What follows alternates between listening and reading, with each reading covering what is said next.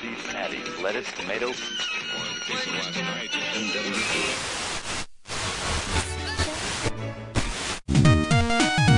Gravando, Leal Paulo. Sim, Vamos começar então? Welcome to Bonus Stage. Saudações galera gamer, estamos de volta com o Bônus Cast, o podcast do Bônus Stage sobre jogos, videogames e entretenimento. Eu sou o Rodrigo Sanches e junto comigo tem essa patotinha aqui maravilhosa que está sempre junto comigo. Então vamos lá, primeiro lugar, o nosso menino Pedro, o Pedro Zombarda. Olá, gente. Tô meio de ressaca, né? Ano novo aí. Comendo água. Comendo Tá água. difícil. Nossa, Tá difícil. imagina. Já começou bem, começou bem em Mas, 2016. come- mas começamos jogando joguinho, né? É o que é que importa, que a gente né? mais gosta. Tá certo. É isso aí. Também aqui ao meu lado, o, o nosso bonitão do site, né? O, o- o- o mais bonito de todos, né? O Paulo Zombarda. Eu fiz a minha primeira promessa de 2016, eu já cumpri e eu comi toda a ceia de Natal. Tá certo, né? Eu comi a água e ele comeu a ceia. Vocês estão podendo então, hein? Aquele tender re- requentado, né? Aquele pedacinho de, de Chester, sabe? Você não, Nossa, você não é, conseguiu comprar peru porque acabou no mercado, aí você comprou Chester, né? Que é tipo um. É um. 2000 É, né? 2000 crise. Exatamente. e junto com a gente, a gente tem a, a estreia do nosso mais novo integrante do site, que é o Daniel Monteiro. Salve, salve, feliz 2016 pra todo mundo.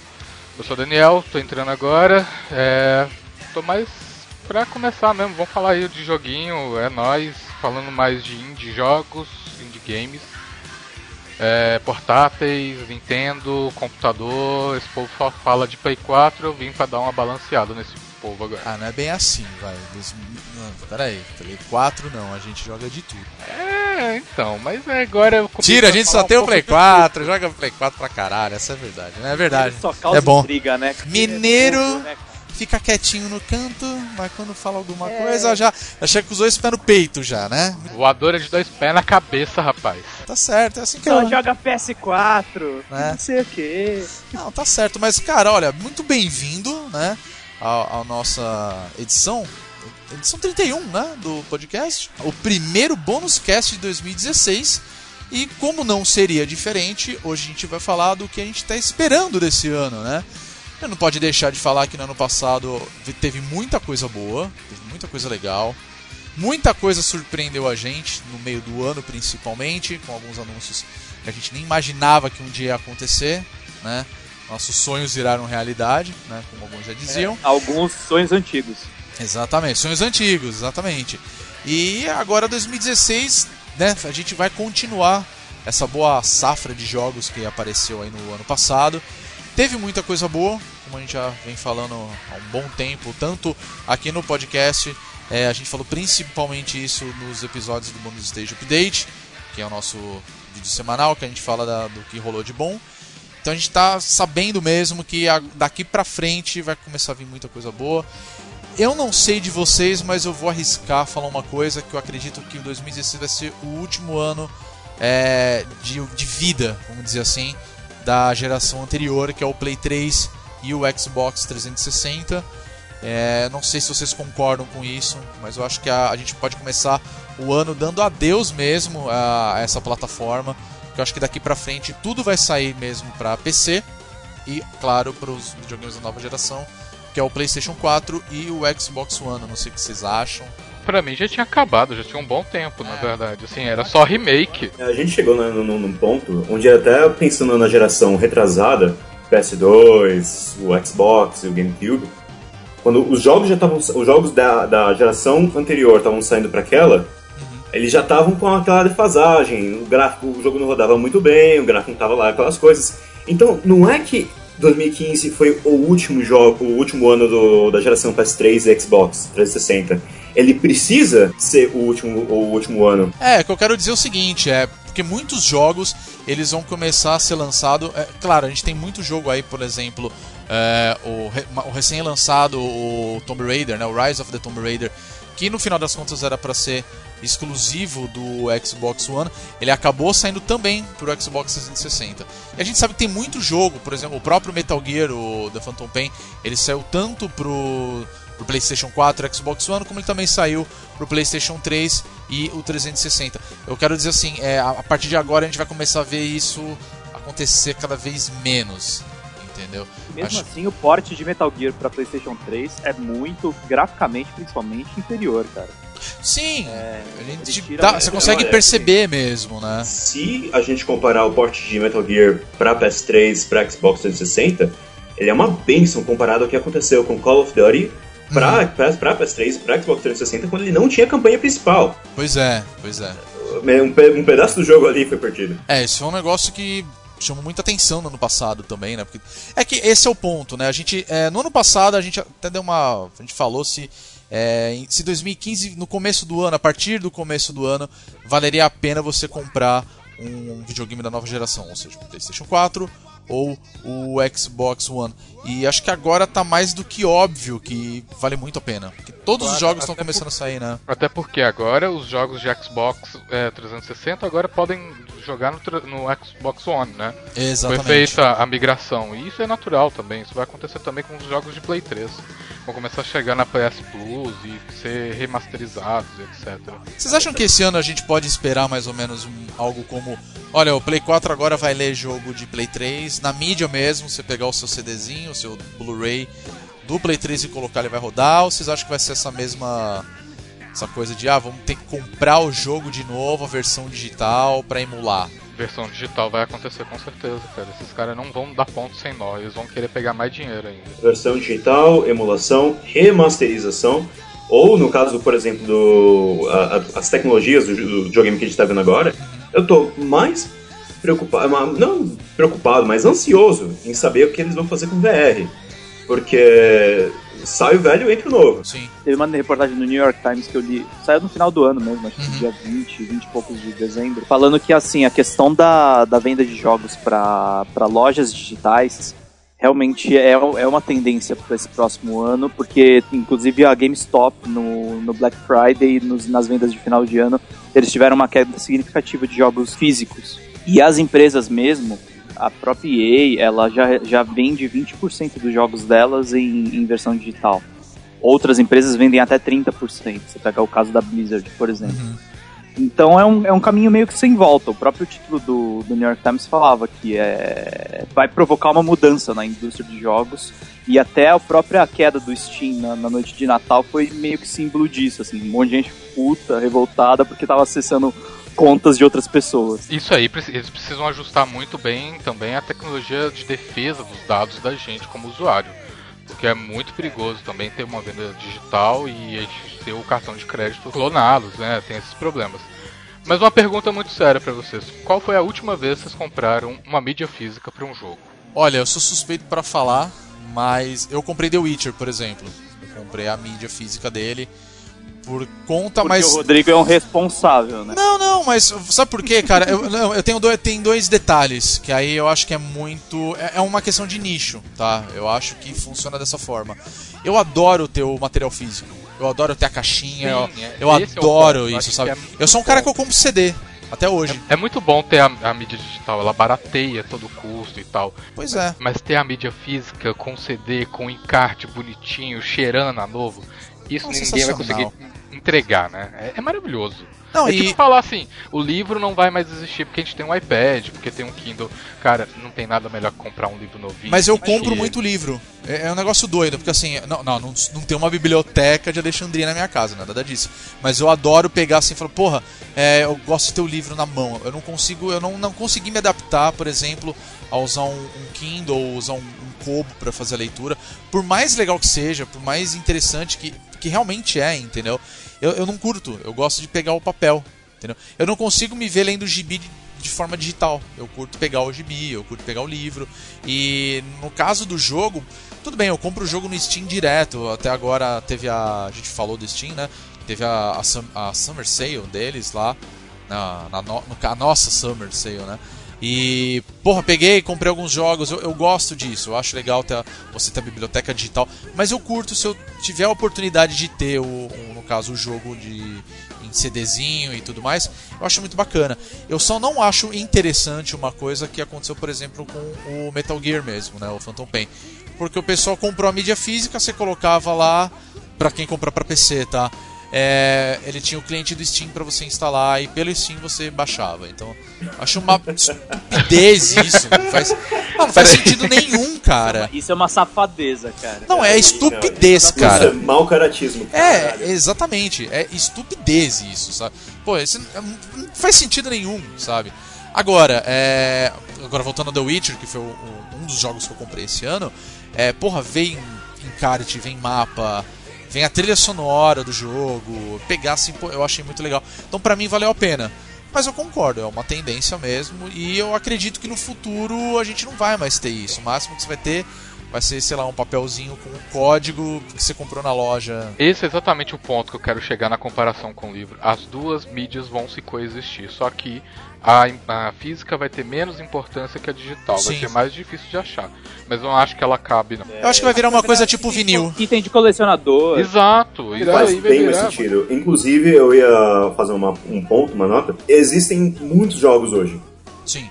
E eu até acho engraçado. Eu comprei uma cópia de Binding of Isaac, que foi um jogo que ficou popular na Steam, que ficou popular porque ele era bastante acessível, era fácil, era, era pequeno, rodava relativamente bem, a galera muito comprou, mas é aqui no Brasil é impossível de você achar uma, uma, uma versão física dele. Eu, tô- eu tô sabendo agora que tem uma versão física do Binding of É, Isaac. pois é, então, é o caso de muitos pequenos estúdios não terem o interesse de imprimir esses jogos, de, é, de De você fazer, Prensar, de prensar. prensar o jogo, sim. Isso, exatamente, de prensar esse jogo.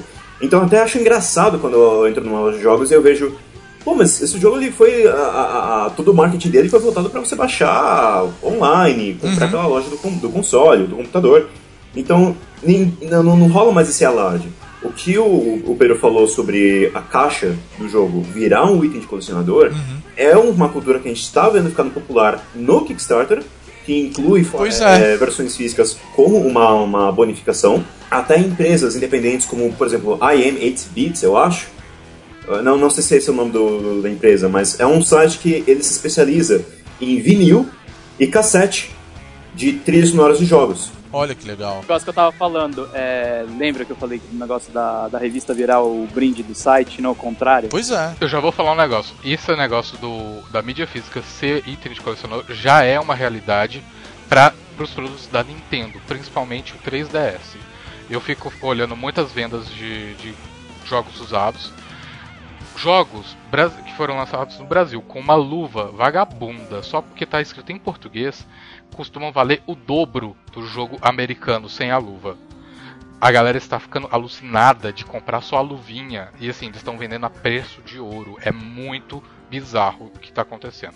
A saída da Nintendo do Brasil, a, a Nintendo do Brasil não, não tá mais distribuindo aqui, fez todos os jogos dispararem no certa forma o mercado negro. O que você acha aí? Mercado livre, etc. Né? É um negócio doido. Eu vou, eu vou até um pouco mais longe depois, mas você falou esse negócio da, da Nintendo. É, o Leonardo, que também é do site, ele tava, tava conversando com ele esses dias e ele tava atrás, num, pelo menos um tempo atrás, né? Ele tava querendo pegar o, o Super Mario Maker, né? E aí, aqui no Brasil você não encontra por menos de 300 reais, cara. É um negócio muito louco, né? Tipo, é, é muito caro. E agora eu vou mais longe do que eu queria falar, que é o seguinte. O... Eu tenho um amigo que ele gosta muito de jogos antigos, ele é um cara totalmente retro gamer mesmo. E ele tava falando pra mim esses dias que ele vendeu, ele tava vendo um negócio de um, Super NES. Tem gente que compra o Super NES baseado no, no- na embalagem. É um negócio muito louco isso. Tipo, depende do que você vai comprar. Ah, então a caixa daquele lá ele vem com isopor. E, isso é mais caro, porque tem um isopor, cara. Né? Com, você colocar o console, colocar o controle, colocar é, fios e cabos, etc. Então, assim, é uma- isso com certeza hoje a gente já pode categorizar mesmo como um item de colecionador. Até porque é, é bem difícil hoje em dia, é, a, não ser a gente que gosta mesmo de games e tudo mais, é, tá ficando cada vez mais difícil você encontrar uma pessoa que tenha mesmo um, um console antigo, vai, sei lá, um Master System, um Mega Drive, um Super Nintendo. Nintendinho então nem se fala, né? Então você vê que pesa o preço, tá, tá virando um item de colecionador. O cara acaba indo atrás de um negócio desse por causa, sei lá, do isopor, tá ligado? Agora você imagina, por exemplo, o Play 3 ou o Play 4 daqui 20 anos. Só mídia digital, você vai começar a pesar muito mais e muito, muito mais o valor desses jogos. sabe? Eles vão ficar muito caros para colecionadores. Eu tenho uma pergunta. Rodrigo, quanto você pagaria numa fita de Nintendinho de Shovel Knight? Olha, cara, eu vou falar a verdade. eu não sei. Sei. Falar a verdade. Não, eu, sério, chuta o preço. Porque eu quero, eu, eu quero ter isso como referência lá pra, mais pra frente. Cara, eu não. Bom, vamos lá. Primeiro que assim, se ele rodasse num Nintendinho, ou num Dynavision mesmo, que ele fosse um cartucho totalmente funcional, cara, eu acho que hoje valeria o preço cheio. Vai, o mesmo preço. A gente vai, tá pagando no Steam o que? Vai, é, 35 reais? Uhum. Né? Então, sei lá. Vai, vou, vou encarecer um pouco por ser um cartucho, aquela coisa. Do, uns 60, 70 pau, cara. Eu acho que é um preço justo, digamos assim. Hum, Mas desde que ele. Não, não tô falando. Ah, é um, é um cartuchinho que tem o selinho do Shovel Knight. Que, tipo, eu acho uma babaquice isso, entendeu? Mas se ele funcionasse num, num Super NES, eu acho que valeria esse preço. Acho que seria muito legal. 60 reais. 70, vai, uns 70. Até porque teve o Peer Solar, né? Que o pessoal fez a versão pro Mega Drive Cara, na época, os caras cobraram uma fé. bolada, né? Eu boto fé que esse, você tá muito longe da realidade. Esse negócio ia valer uns 300 a 500 reais. É bem possível, é bem possível, cara. E você pagaria? Não, não pagaria. Honestamente, não pagaria, não. Tem certeza? Na tua mão, a primeira. Absoluta, absoluta. Eu tô vendo de alguém trazer o amiibo do Shovel Knight pra mim fora. Eu não vou pagar 200 reais aqui no Brasil, cara. Desculpa, eu acho besteira. Eu sei que a galera compra, quem, ou quem Rodrigo compra, dos entendeu? meus, ele é mão de vaca. Não, não é mão de vaca, cara. É porque, assim, eu defendo muito essa pegada de que, tipo, jogo no Brasil é caro, a gente sabe disso. Desculpa, indústria que estiver ouvindo esse podcast, mas eu acho um absurdo, tipo, Star Wars Battlefront você cobrar 280 pau. E depois jogar na promoção por 180. É, e sabe o que, que é o pior? Não, e sabe o que, que é o pior? Eu vou te falar uma coisa. Eu comprei o, o The Witcher no lançamento. O jogo saiu, fui lá e comprei. Agora tá sendo DLC, tá sendo DLC vai ser um, já saiu um, vai sair o outro. Ele ganhou o prêmio de Game of the Year no ano passado. Com certeza vão lançar a versão Game of the Year e você vai pagar 150 reais na loja. Preço de lançamento. Você entendeu? Então é isso que eu falo. É, tudo bem, é uma questão de lançamento, mercado, é aquela putaria toda que a gente já conhece. Acho que nem adianta a gente ficar falando isso agora. Mas assim, a gente sabe que isso acontece. Tipo, se você entrar agora num, sei lá, num Americanas, num Submarino da vida, se você procurar, sei lá, o, o Bloodborne, na época ele tava 180 reais, todo mundo, ó, um preço legal. Hoje você vai encontrar por 100, 120, no máximo 150. Entendeu? Mas você, sabe que o preço ele vai diminuir com o tempo. Porque não tá tendo procura, ninguém tá querendo, todo mundo já jogou. É, vê FIFA, cara, vê o PES. Passou um ano, o jogo tá custando 10 reais, cara. O que, que muda do jogo? Não muda nada. Esse é, uma outra, é um outro ponto bem interessante, porque a anualização de certas franquias torna a presença delas no mercado meio incoerente. Sim. Acho que era Assassin's Creed que eu, que eu encontrei, tava vendendo a caixa com os Assassin's Creed 2, Assassin's Creed Brotherhood e Assassin's Creed Revelations dentro da mesma caixa. Numa outra, tinha um compilado da Square Enix, que era, era, o, era o novo Thief, era o, o Deus Ex, o Human Revolution e o, o Hitman. Sim, eu cheguei a ver esses dois também. Na verdade, eu tenho esse do, do Assassin's Creed. É, então, queira que não, seja, ah, tá, tá rolando um, um sucateamento pra poder justificar a Sim. presença das caixinhas. Pois é. E se você for parar pra pensar, tipo, faria muito sentido você fazer isso. Mas é isso que você falou, cara. É, vamos fazer isso pra, sei lá, manter eles no mercado, as pessoas se interessarem. Porque hoje em dia é muito mais interessante o cara comprar, sei lá, o. o Que não aconteceu ainda, tá? Mas eu tenho certeza que uma hora vai acontecer. É. Sai um Batman Arkham Collection. Sai os três jogos. É que a gente sabe que provavelmente não vai acontecer porque saiu o primeiro e o segundo e saiu agora, né? Que deu aquela merda pra PC e saiu pros consoles da nova geração. Entendeu? Mas eu não me espantaria de ver isso no futuro. Sei lá, nem que fosse um. Um remake é muito, vai.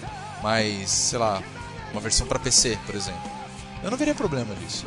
Os caras vão querer manter isso daí, porque pra pessoa compensar mais, tipo, é, eu nunca joguei esses jogos, é, acho que agora eu vou comprar porque tá num preço legal. Entendeu? Eu Acho que o problema da indústria de games a gente sabe muito bem que é, que é isso, cara. Agora, fala pra mim, ah, Rodrigo, você compraria a edição especial de The Witcher com todos os DLCs e viesse uma, uma estátua do Geralt? Eu compraria, cara, claro.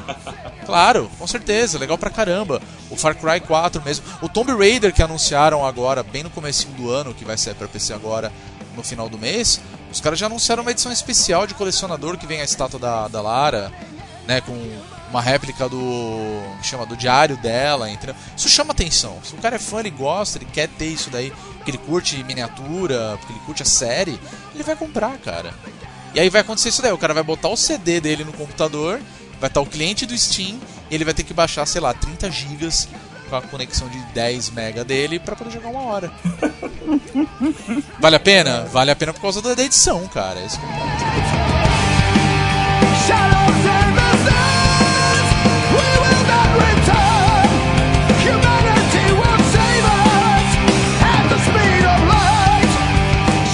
É, cada vez mais é aquela coisa, videogame não é só o produto em si, é todo um valor agregado que você Ah, atribui aquilo. É, você transforma em, fio, em filme, em livro, Uhum. em estatuazinha, em brinde de Kickstarter, em É, é, é transmediático. Exatamente. Apesar, apesar que eu também concordo com as pessoas que criticam que, assim, em 2015 teve muito Kickstarter, cara. E teve muito Kickstarter que não deu certo. Ah, mas isso eu acho que é relativo. Porque ano passado, é, por exemplo, é, a gente tem. Vai, vamos até começar a falar de um pouco dos jogos, que eu acho que é interessante. Mas. Melhor, vamos Né, vamos começar. Mas assim, é. Mighty Number 9 era pra ter saído no ano passado. Né? Adiaram. ano lá pra. Acho que o comecinho mesmo, né? Março, abril, uma coisa assim, não sei. Mas era pra. Foi adiando, adiando. Até hoje não saiu o demo direito, sabe? Tá uma zona. E aí, beleza, vai sair agora. Tá, mas foi um Kickstarter que deu super certo, entendeu? Agora você pega o, o outro Kickstarter deles lá, que é aquela cópia frustrada do Mega Man Legends, deu super errado. Você entendeu? Então, tipo, eu acho que é uma coisa muito relativa. Tudo bem, é, muita coisa a gente pegou, né? Que nem o. Vai ser aquele clone de Castlevania agora, do. Enfim, vai sair esse daí agora, entendeu? É, Agora, né? A gente sabe que vai ter. a gente ah, por exemplo, a gente vai ter o Shenmue 3. Entendeu? Tipo, legal, deu, deu super certo os Kickstarters. Deu certo o Indivisible, Então tá cara. Você entendeu? Louco pra esse jogo. Pois é, o Indivisible mesmo, que foi o último bonus play que a gente gravou, eu e o Paulo, inclusive. Você entendeu? Porque a gente gravou o protótipo. Porra, legal pra caramba. Tipo, ele chama. Tem muita coisa que faz chamar atenção no, no- principalmente no Kickstarter. Mas eu acho que assim, é, eu acho que a gente já chegou num ponto que as pessoas já se ligaram que vai ter muito projeto. As pessoas estão começando a se tornar mais seletivas, entendeu? Então acho que Que é dá- ótimo. Tá, Eu também acho, mas daqui pra frente vai ser um número muito maior de jogos que não atingiram a meta. A galera não se interessou, porque tem uma caralhada de outros jogos que estão sendo é, também com campanhas no Kickstarter e por aí vai. Teve um caso bizarro no final do ano que assim, teve um jogo em 2014 que é brasileiro, na verdade. Ele botava as pessoas pra combater a corrupção do PT. E aí o, o- o- o primeiro crowdfunding deu super certo, é o Corruptus.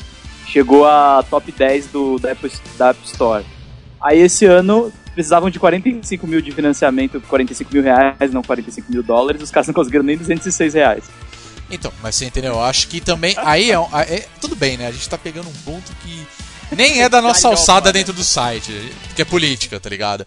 Mas assim, a- muita gente que deve ter dado grana pra ver esse jogo sair, provavelmente o cara nem deve jogar. É, Vamos falar a verdade, o cara não, não acompanha. Ele foi lá e falou: É, vamos tirar o PT, tipo, com o jogo. Não vai rolar, cara. não vai rolar. Dá vontade de chegar no carro assim, amiguinho. Se você estiver comprando esse jogo achando que vai rolar, sei lá, o Aécio vai assumir, por exemplo, sei lá, tipo, o, o Plínio vai voltar, vai sair da tumba, vai ressuscitar e vai assumir. Brizola, cara. O Brizola vai voltar. Isso não vai acontecer, cara. Tipo, não vai acontecer. É um jogo com o cara tá pegando essa situação de um, país polarizado, vamos falar assim. Porque é isso que aconteceu, entendeu? E, e acabou. Aí, aí, não, agora eu vou ganhar dinheiro. Eu não sei quem são os desenvolvedores. Vamos fazer o 2 e vai ser foda. Vou ganhar 200 conto que a galera tá cagando, tá ligado? Provavelmente os caras viram que, tipo, "Bah, já deu os caras no joguinho lá e, porra, não desbloqueei nem o Kim Kataguiri, tá ligado? Vai se fuder, sabe? Aí o cara não vai dar grana, velho. Cara, agora, uma coisa que me dá muito medo dos financiamentos, dos cr- crowdfundings, é o que aconteceu com Mighty Number 9, né? É, todo mundo conseguiu, foi um sucesso, só que demora tanto pra entregar. E não só ele, já aconteceu com outros jogos de de repente a, a produtora falar, não vamos mais entregar nada. O- Nossa, teve muito jogo que fez isso. Pois é, isso desanima a gente como financiador de falar, não vou arriscar agora, só vou comprar o jogo quando ele sair de fato. E aí a, a galera não consegue produzir, não consegue lançar o jogo. É meio muito complicado isso também. Isso que você tá, que você tá falando, Daniel, é a, é a nossa fábrica de salsicha. O que acontece, por exemplo, com jogos grandes é que eles não se expõem ao ponto de mostrar essas cagadas que rola na hora de fazer a promoção do jogo, porque ele já tem anos de experiência no assunto. Você bota isso nas mãos de um time de de desenvolvimento que não procura uma, uma distribuidora, não procura uma, um, um grande nome na indústria para poder lançar o jogo, para poder fazer a- a- a- o lançamento dele, assim dito, é, por si próprio.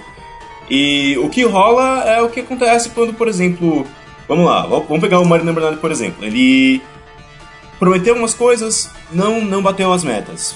Botou uma data de lançamento, deu uma desculpa sarrapada de que os elementos do social não estavam rolando. Multiplayer, a- a- que nunca foi mostrado no jogo, aliás, ele não tava batendo, ele não tava rolando. E isso foi uma cagada foda, e tipo, a- arruinaria um jogo maior. Por outro lado, se você pegar nomes grandes, você também tem isso, em pequenas doses. Você vai ver com muito mais frequência.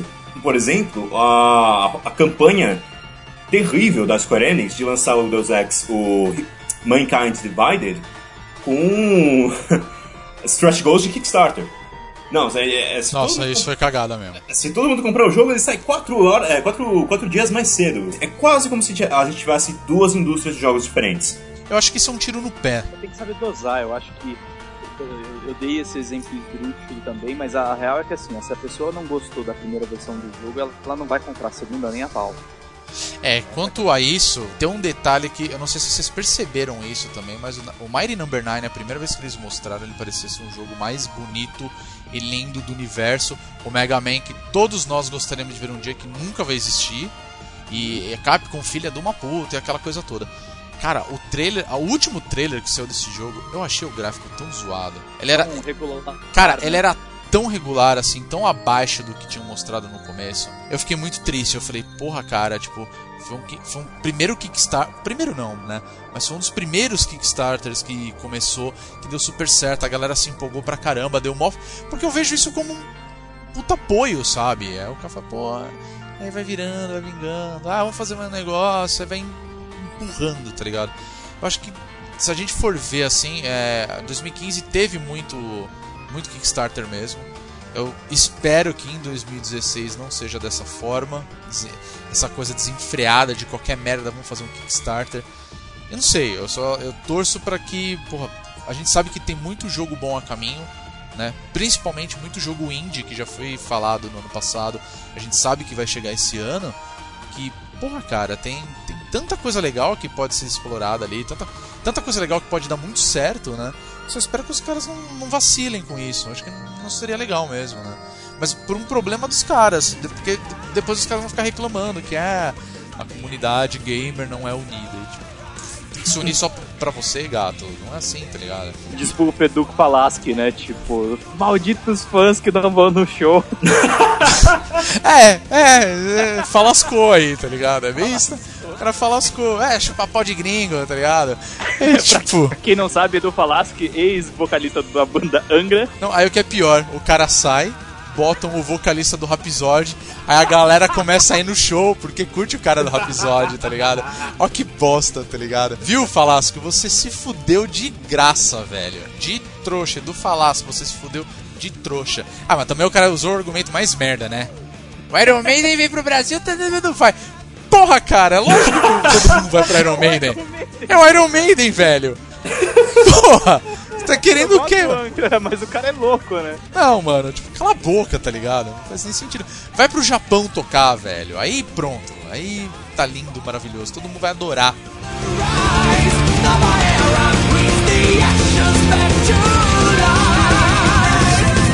No comecinho do ano agora, começou a venda, né? Finalmente a venda do Oculus Rift. 600 Mas- dólares, hein? Exatamente, cara. Tipo, foi um banho de água fria pra muita gente. É tipo o PS3, cara. É, é- é tipo o PS3. É, que na hora que falou 600 dólares, eu falei, o quê? Como assim? Tudo bem que no Brasil, que, a- a- já avisando, né, é, não vai ter distribuição oficial da, do Oculus Rift aqui no Brasil.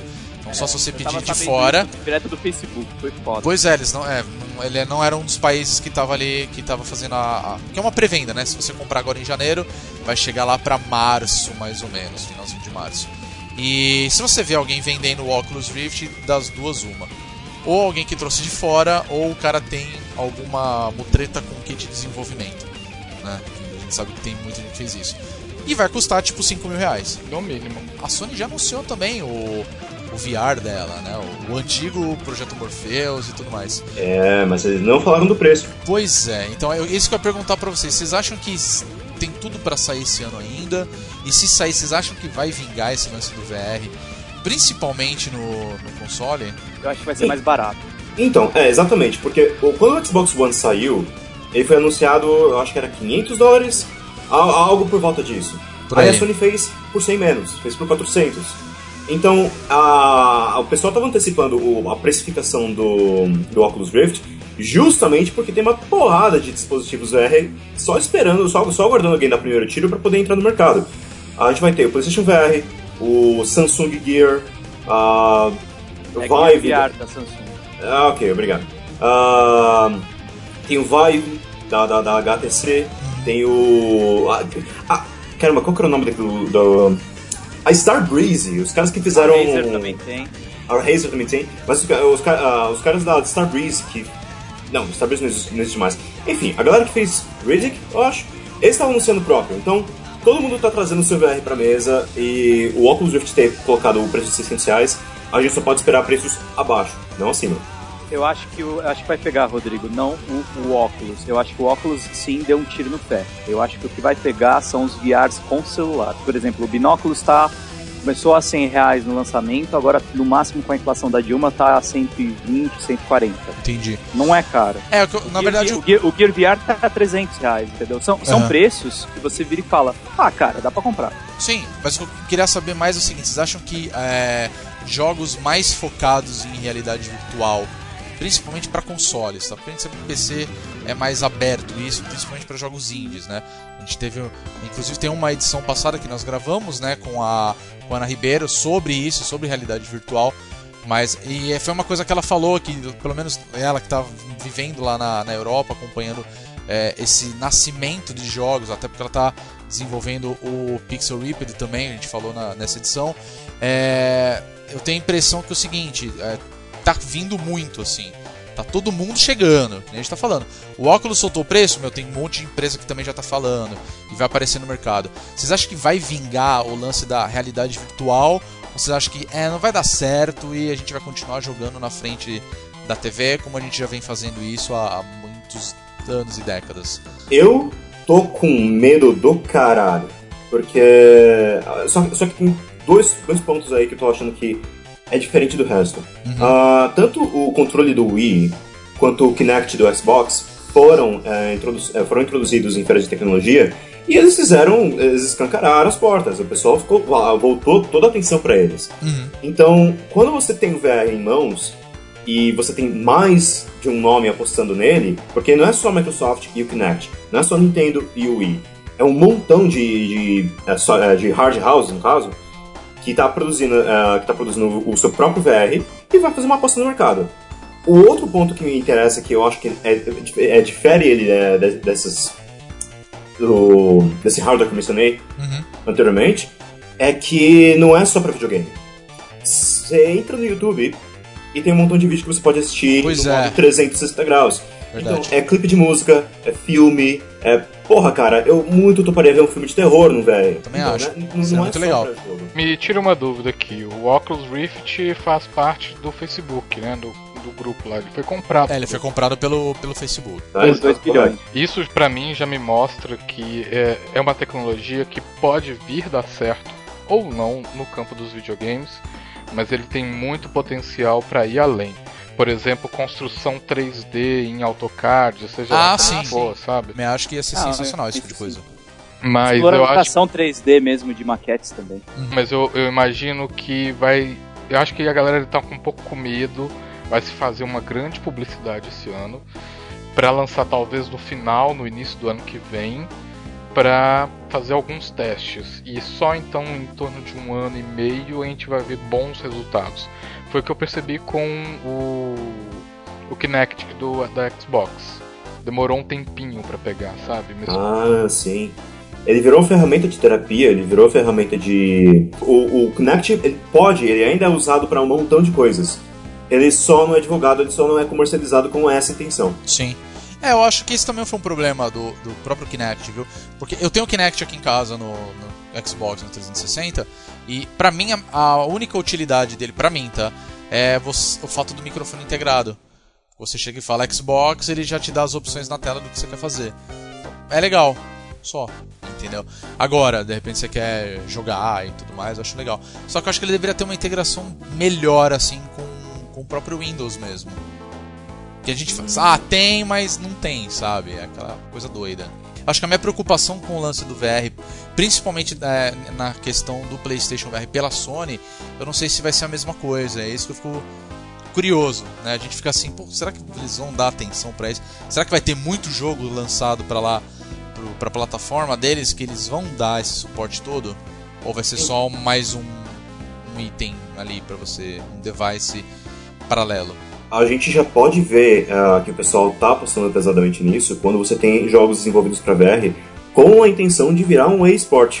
O Ok. Riggs da, da, da Sony, ele é um jogo de tiro em primeira pessoa, onde você pilota um robô, Uhum. e ele, eh, o pessoal tá querendo aproveitar a, a- a onda de esportes para transformar esse jogo como numa parada, por exemplo, como o Rocket League Uhum. que era um, um jogo que não tinha um precedente muito forte, fez um, um sucesso do caralho, e en- entrou por quê? Porque ele é um bom jogo, porque ele é um, jogo bom de ser jogado, fácil de ser jogado.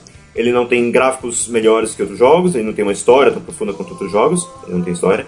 Ah, então, o apelo do, do VR, ele tá na jogabilidade quando você está falando de jogos. Quando isso for provado lucrativo, eu acho que mais gente entra no, no- no- no mercado. É bem possível.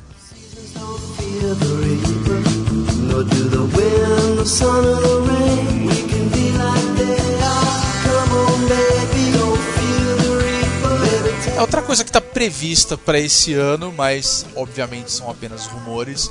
Mas acho que até é interessante a gente tocar nesse assunto. É o novo console da Nintendo, né? Que ainda não tem nome.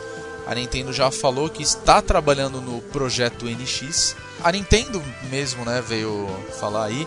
E informações no comecinho do ano também foram divulgadas é, por um veículo financeiro de que no meio do ano a Nintendo vem anunciar oficialmente o que seria esse novo console e tá previsto para junho e a gente sabe que junho é justamente a época da E3, que é a maior feira de eletrônicos, jogos eletrônicos do Caramba 4, que todo mundo conhece, né?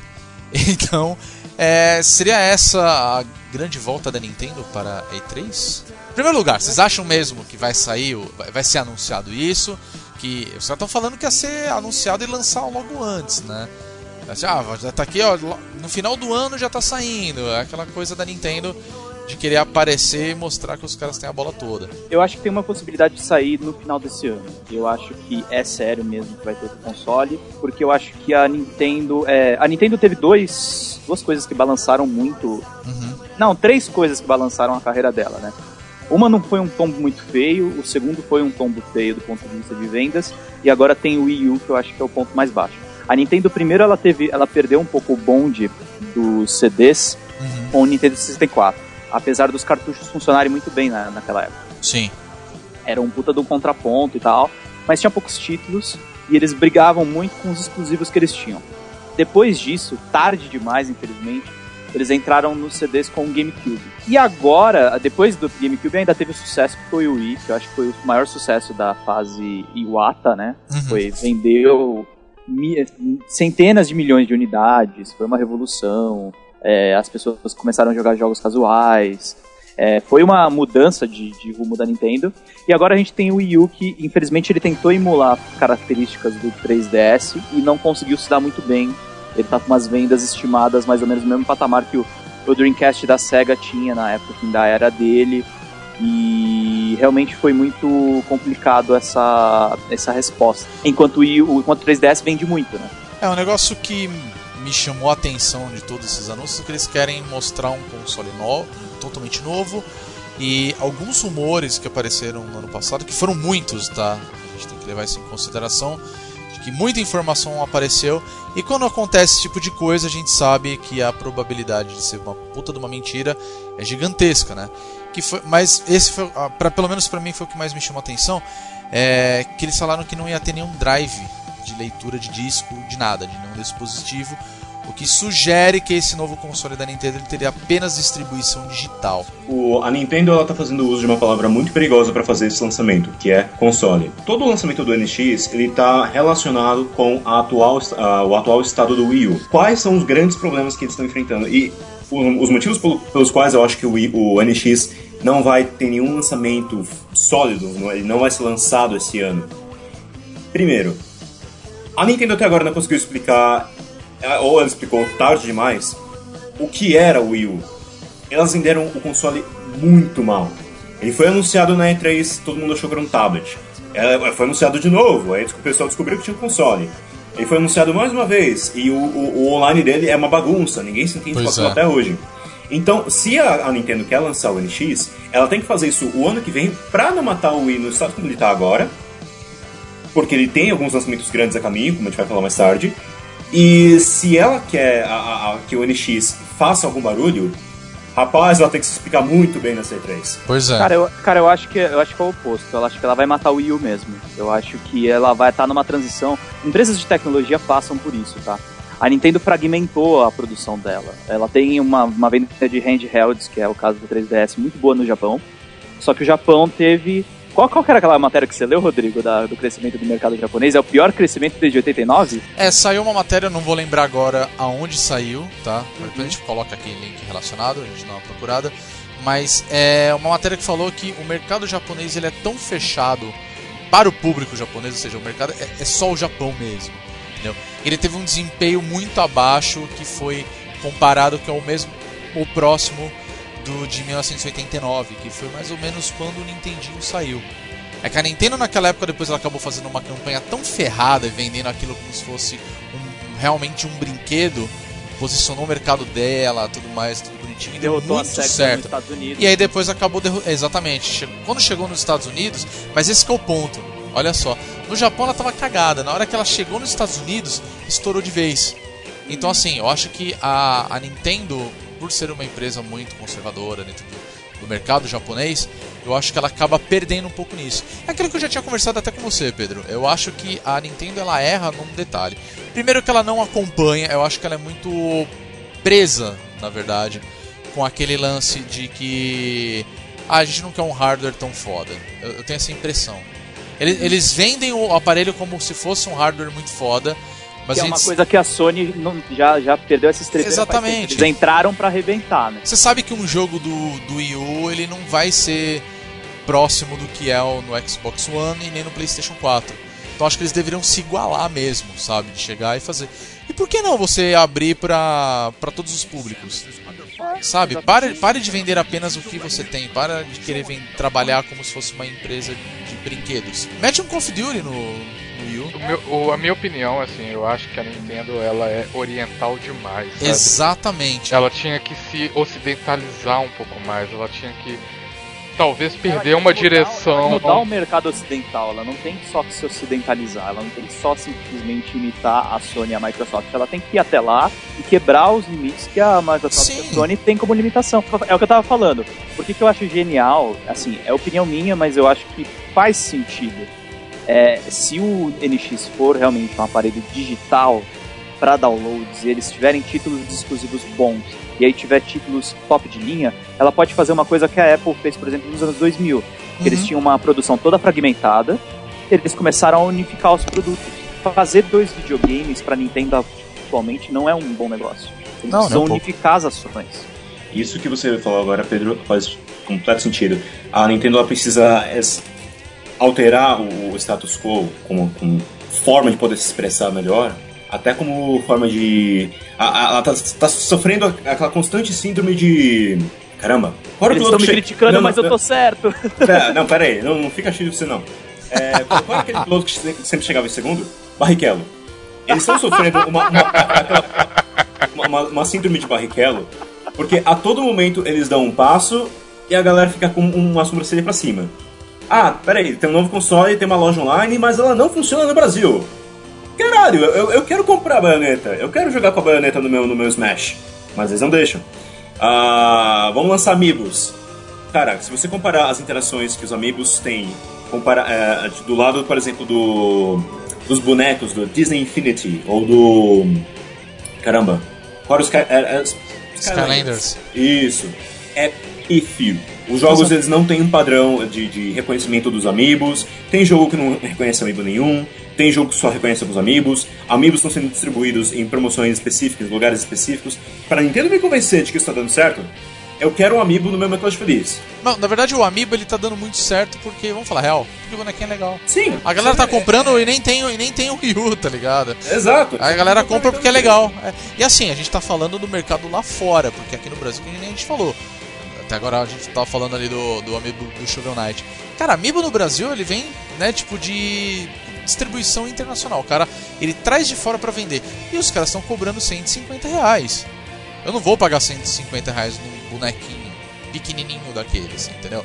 Agora lá fora é o que? 10 dólares mais ou menos, 15 dólares, entendeu? Aí você já vê e fala, pô, é a mesma coisa que a gente tivesse aqui e falar, vou pagar 10 conto, 15 conto aí nesse bonequinho, eu acho mó legal, é o Mario, eu gosto, pô, eu cresci jogando isso.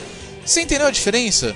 Entendeu? Então assim, lá fora é um mercado gigantesco, o cara vai vender, tem gente fazendo coleção, cara. Olha a diferença absurda, né, que a gente tem disso daí. Só que, só que mesmo com as mudanças, assim, que lá fora o cara tem grana pra comprar e aqui a gente tá em recessão e não Não, não, desculpa. Não, peraí. Só te interrompendo rapidamente. Não é isso que eu quis dizer.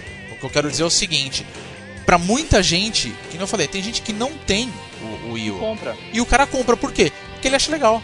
É, Ou seja, a mas- Nintendo ela tá ganhando mais dinheiro com a venda de bonequinho, vamos falar assim, do que do jogo, console, cara. Console, que é o que eles falam, tem que Então, fazer, né? Você entendeu? Mas Isso é problemático, cara.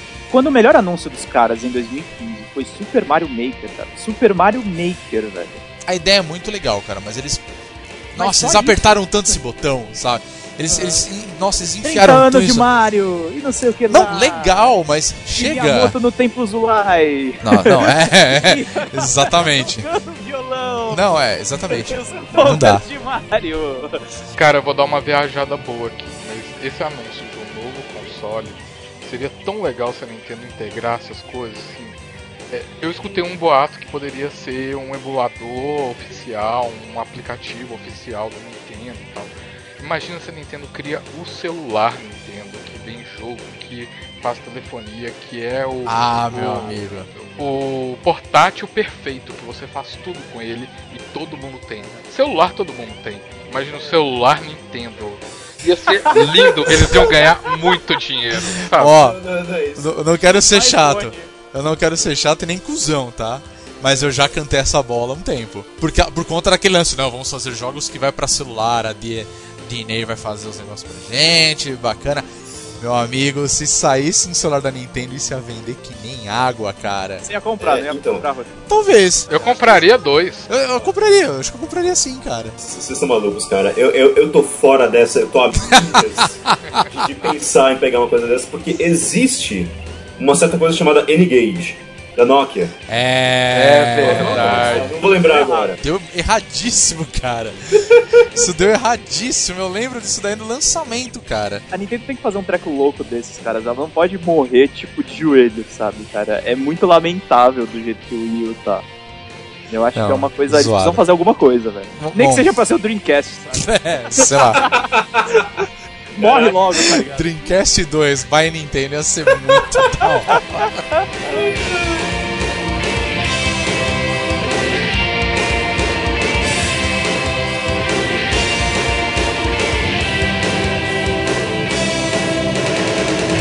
Bom, vamos pro que interessa, que é, é essa real, vamos falar Joguinho. Exato. Vamos falar de joguinho, né? Tem um monte de jogo aí que foi anunciado no ano passado.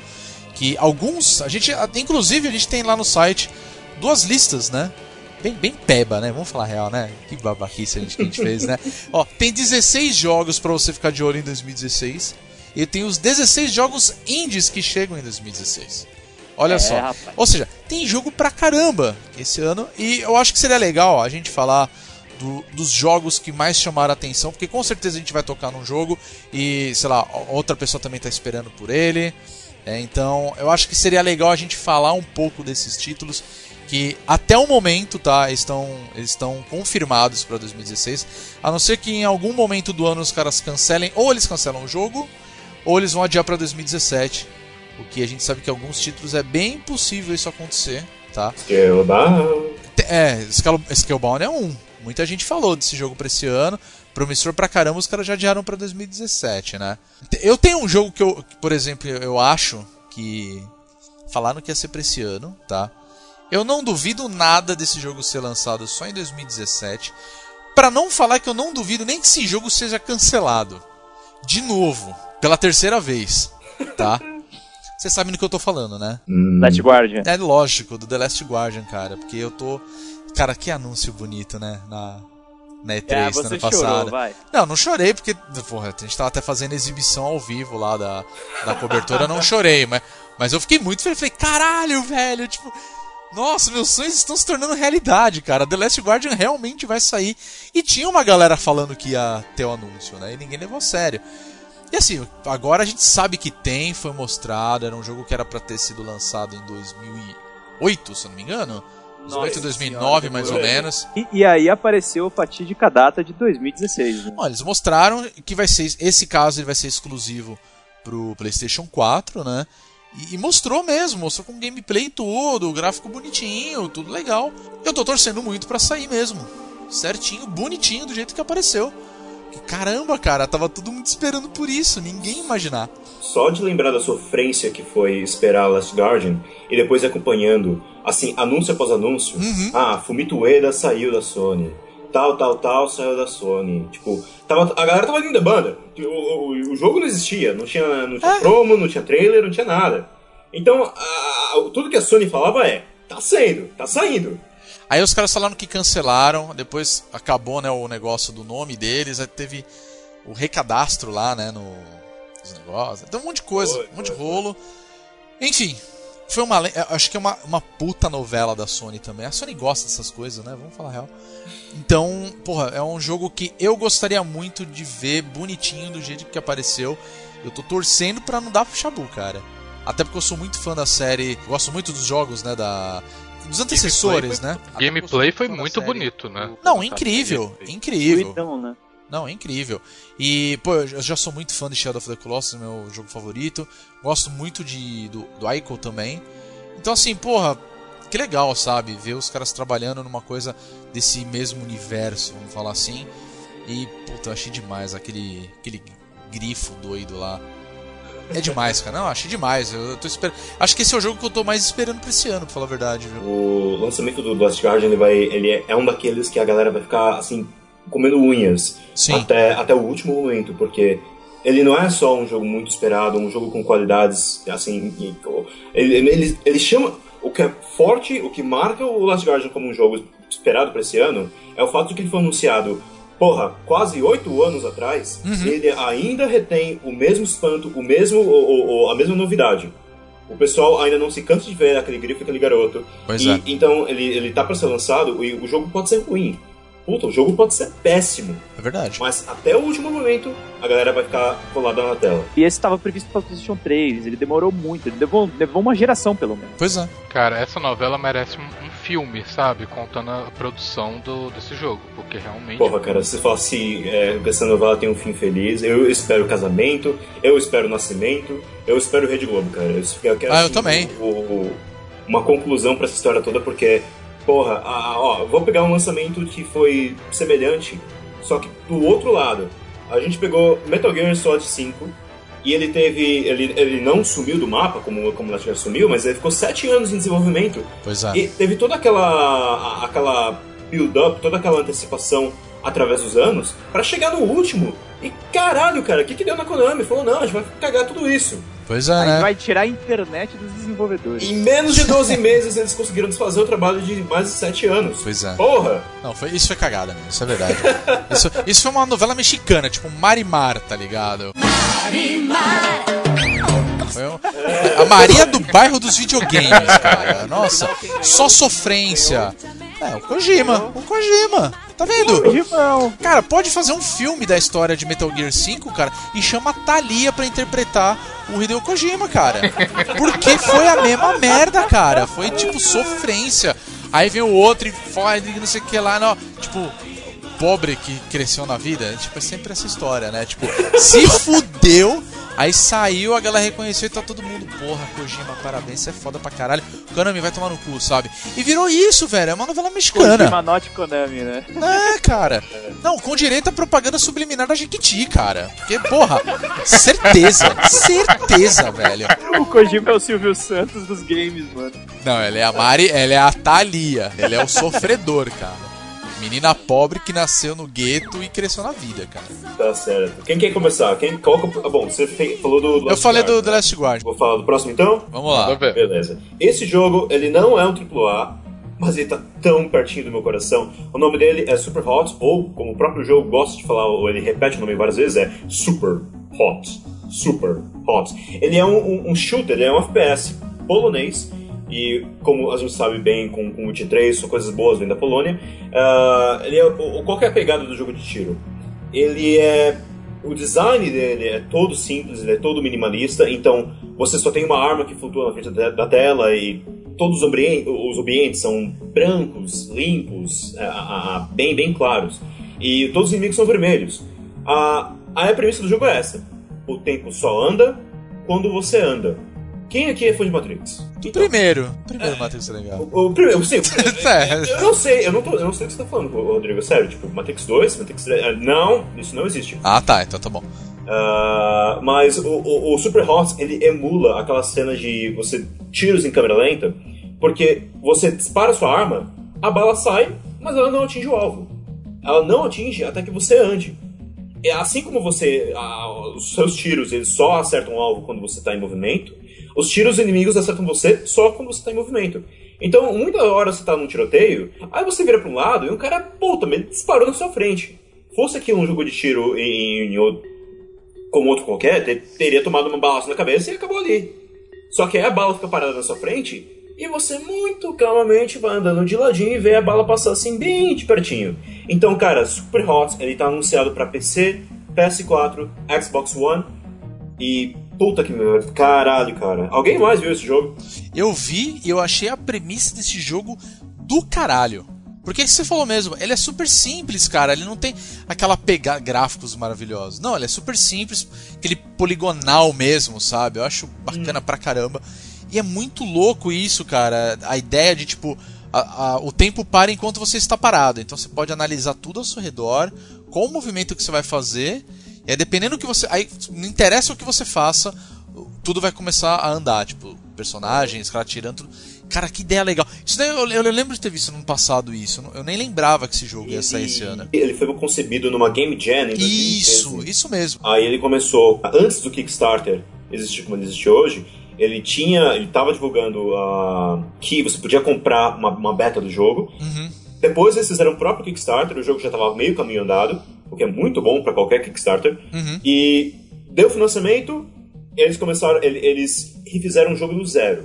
Se você comparar o protótipo de 2013 como ele tá agora, é água e vinho. Cara, é outra Então- história mesmo, né? Um negócio muito louco isso. É bem legal de ver o que o pessoal melhorou no jogo e como ele tá caminhando até para plataformas VR, porque, porra, quem não quer tá ali, quem não quer é, tá com a cabeça no- na, naquele lugar onde tá tudo, onde você tá jogando xadrez no meio de um tiroteio. Não, pior que é isso que você falou agora do, do VR. Cara, daria muito certo esse jogo no VR. Eu não tinha pensado nisso. Porra, é verdade, daria muito certo. Vou começar falando de um clichê, mas um clichê muito bom, que eu acho que vai ser o Mortal Kombat 10 desse ano, que é o Street Fighter V, né? Ah, sim. Com certeza. Cara, acho que vai ser legal. Eu acho que é um jogo que eu espero sim. Eu acho que a Capcom, apesar de, de ter descartado alguns personagens clássicos, que foi o caso do Blanca e do Sagat, tá trazendo lutadores interessantes. Eu gostei bastante, apesar dela, dela também ser sexualizada, que é o caso da Laura. Gostei da- dos movimentos dela que eu vi na, na BGS, achei uma lutadora é, consistente. O jogo tá muito bonito graficamente, ele tá com uma- um aspecto meio de quadrinhos que já vinha de- do 4 e tá um pouco mais bem acabado. Os comandos e, e- e os bloqueios e contra-ataques estão simples de entender. Foi uma coisa que, que chamou atenção nos testes que eu vi, até um pouco eu pude jogar. Mas é o bom e velho Street Fighter, né? Hadouken, Shoryuken e Attack Tugen, como sempre. Mas, cara, você falou de novos personagens, na boa, eu tô cagando pro Blanca, velho. Tô cagando pro Sagat, cara. Eu acho que foi a melhor coisa que a Capcom poderia ter feito com Street Fighter. Renova isso logo, sabe? Porque eu acho que desde 2006 que a gente tá vendo o Street Fighter 4 em tudo quanto é canto. Não, eu acho que renova, cara, mas pelo amor de Deus, não lança um personagem do Oriente Médio no dia 11 de setembro. Não, tudo bem, tudo bem, eu Isso concordo. Eu também acho que foi uma puta cagada. Tipo, a, a lutadora, a, a Laura, né, que é a brasileira no, no jogo, é- é- ela é o Blanca nossa, o Blanca que a gente sempre mereceu, pra falar a verdade. Mas É. ela luta jiu-jitsu, cara. Isso é Não, mas ela tem ataque elétrico. Sim. É, então, também. é o E Blanca. ela não, ela não é um animal. E ela não é um animal. Não tá num pântano lutando, tá ligado? Porque a galera vê aquilo e pensa assim: caralho, o Brasil deve ser mó mato, né? Várias jiboia andando lá na. É, Porra, vai se fuder, sabe? Agora não, os caras meteram a escadeira do Celaron ali. Tudo bem que eles colocaram um- uma taça da Copa no lugar do Cristo Redentor. Mas tá certo, mano. Tem que botar coisa. É. Não, tá certíssimo, cara. Todo dia é um 7 diferente. Não, deveria ser o Fuleco, também acho. Entendeu? Ia ser muito mais da hora. Mas, cara, tava muito na hora de, de Street Fighter novo, sabe? né? Essa pegada. Ah, vamos fazer uma coisa nova, um título novo. Porque, cara, Street Fighter 4, Super Street Fighter 4, Super Street Fighter 4 Turbo e o Ultra, sabe? Aí saiu Street Fighter vs Tekken, que é o mesmo jogo. Desculpa, galera, é o mesmo jogo. É bem pior, na verdade. Aí você, porra, cara, eu não aguento mais, sabe? 10 anos cozinhando isso já, velho. Vamos botar uma coisa nova. E, e- e não só isso, eles botaram uma coisa nova. Eles colocaram o lance do V-Trigger, né?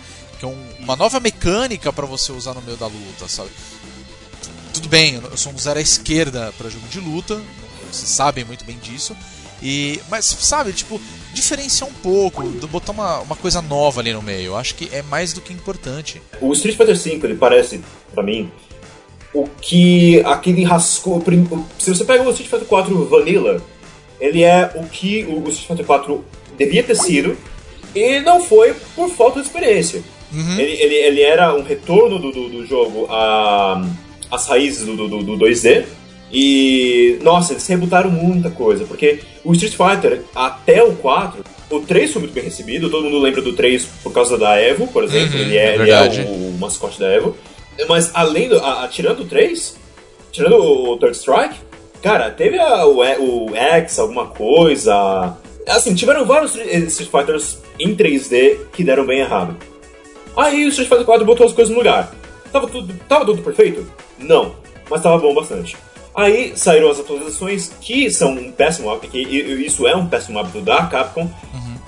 Com alguma sorte isso deve sumir agora. O horizonte do mercado de jogos ele mudou completamente. E ele. Oh, cara, eu tô completamente do lado do Rodrigo. Foda-se Blanca, foda-se o Sagat, foda-se a, a, a- velha guarda de Várzea, vamos por assim. É porque eram bons personagens. Ah, legal, mas caraca, já vi eles 3 mil vezes. Eu adorei o que eles fizeram com o Ken, cara. O, o Ryu, barbudo, sexual, maravilha, eu amo aquele cara. Tô- Nossa, Eu também achei ele mó sexy, cara. Eu, eu, achei eu do nunca caralho. jogar com, com, com o, o Ryu de kimoninho. Não, eu, é. Eu comprando DLC eu vou jogar com ele barbudo, cara. É muito mais style. muito mais legal. Eu não gostei, eu confesso, eu não curti muito a roupinha do Ken, não. Mas ficou ok. Eu gostei do, do personagem lá, o, é o Rashid, né? Que é do, do Oriente Médio. Eu achei legal, eu achei muito interessante pegar um personagem daquela, daquela região do mundo, coisa que não tinha antes, cara. Sabe? Tudo bem que os caras pegaram, tipo, Nash, tá ligado? E, tipo, porra, sério? tá, tudo bem, legal, né? Isso tinha aparecido no Alpha, aquela coisa toda. Mas assim, tipo, é, é questão de reinventar. Vai ter um super, mega, outro Street Fighter 5. A sabe que vai ter isso. Só que a coisa mais legal pra mim do Street Fighter 5 é o fato de ser cross-platform. Que ele vai poder Ah, jogar sim. tanto pra PC quanto pra Play 4 Puta, isso é tão legal. sensacional, sabe? Tá mais do que na hora dos caras trabalharem com isso. A gente sabe que vai ter problema. cara da- do Xbox One, hein? Foi, foi. Eu não vou falar a Foi. verdade, eu não sei o que caralhos aconteceu, tá? Do porquê que os caras né, simplesmente não vai sair pra Xbox. É uma questão de. Deve ser, obviamente, acordo, coisas do tipo. Mas eu não duvido também que em algum momento vai, vai sair esse jogo. Eu vou arriscar e falar que foi exatamente o que aconteceu quando o Bayonetta 2 saiu só pra Wii U. Uhum. É bem Eles possível. compraram o desenvolvimento de, de ponta a ponta. Mas na real os caras explicaram. Você lembra da. Na, na própria BGS, o, o- tava presente lá o. Caramba, qual é o nome dele? O Blanca. O É o Blanca. Blanca, o. Blanca. Não, não é o Blanca, caramba. O Yoshinori Ono, você tá falando. Isso.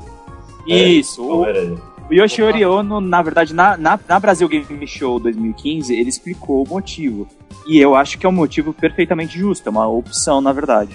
eles quiseram testar a- as potencialidades do PlayStation 4 e provavelmente eles não queriam fazer um jogo que fosse, sei lá, é, porque fazer um jogo para PC é, você varia as configurações dele. A questão é que o Xbox One e o PlayStation 4 você teria que dar uma equalizada nas coisas, teria que ficar mais ou menos o mesmo jogo. Ah, Eu não sei, pode ser só uma desculpinha. é, pra mim é uma desculpa eu mais do que esfarrapada. Não, mas, não, mas acho que de repente pode não ser não, Rodrigo, pode ser Não, eu acho que é assim, tem que sabe ver- por Tem que quê? ver o jogo, né?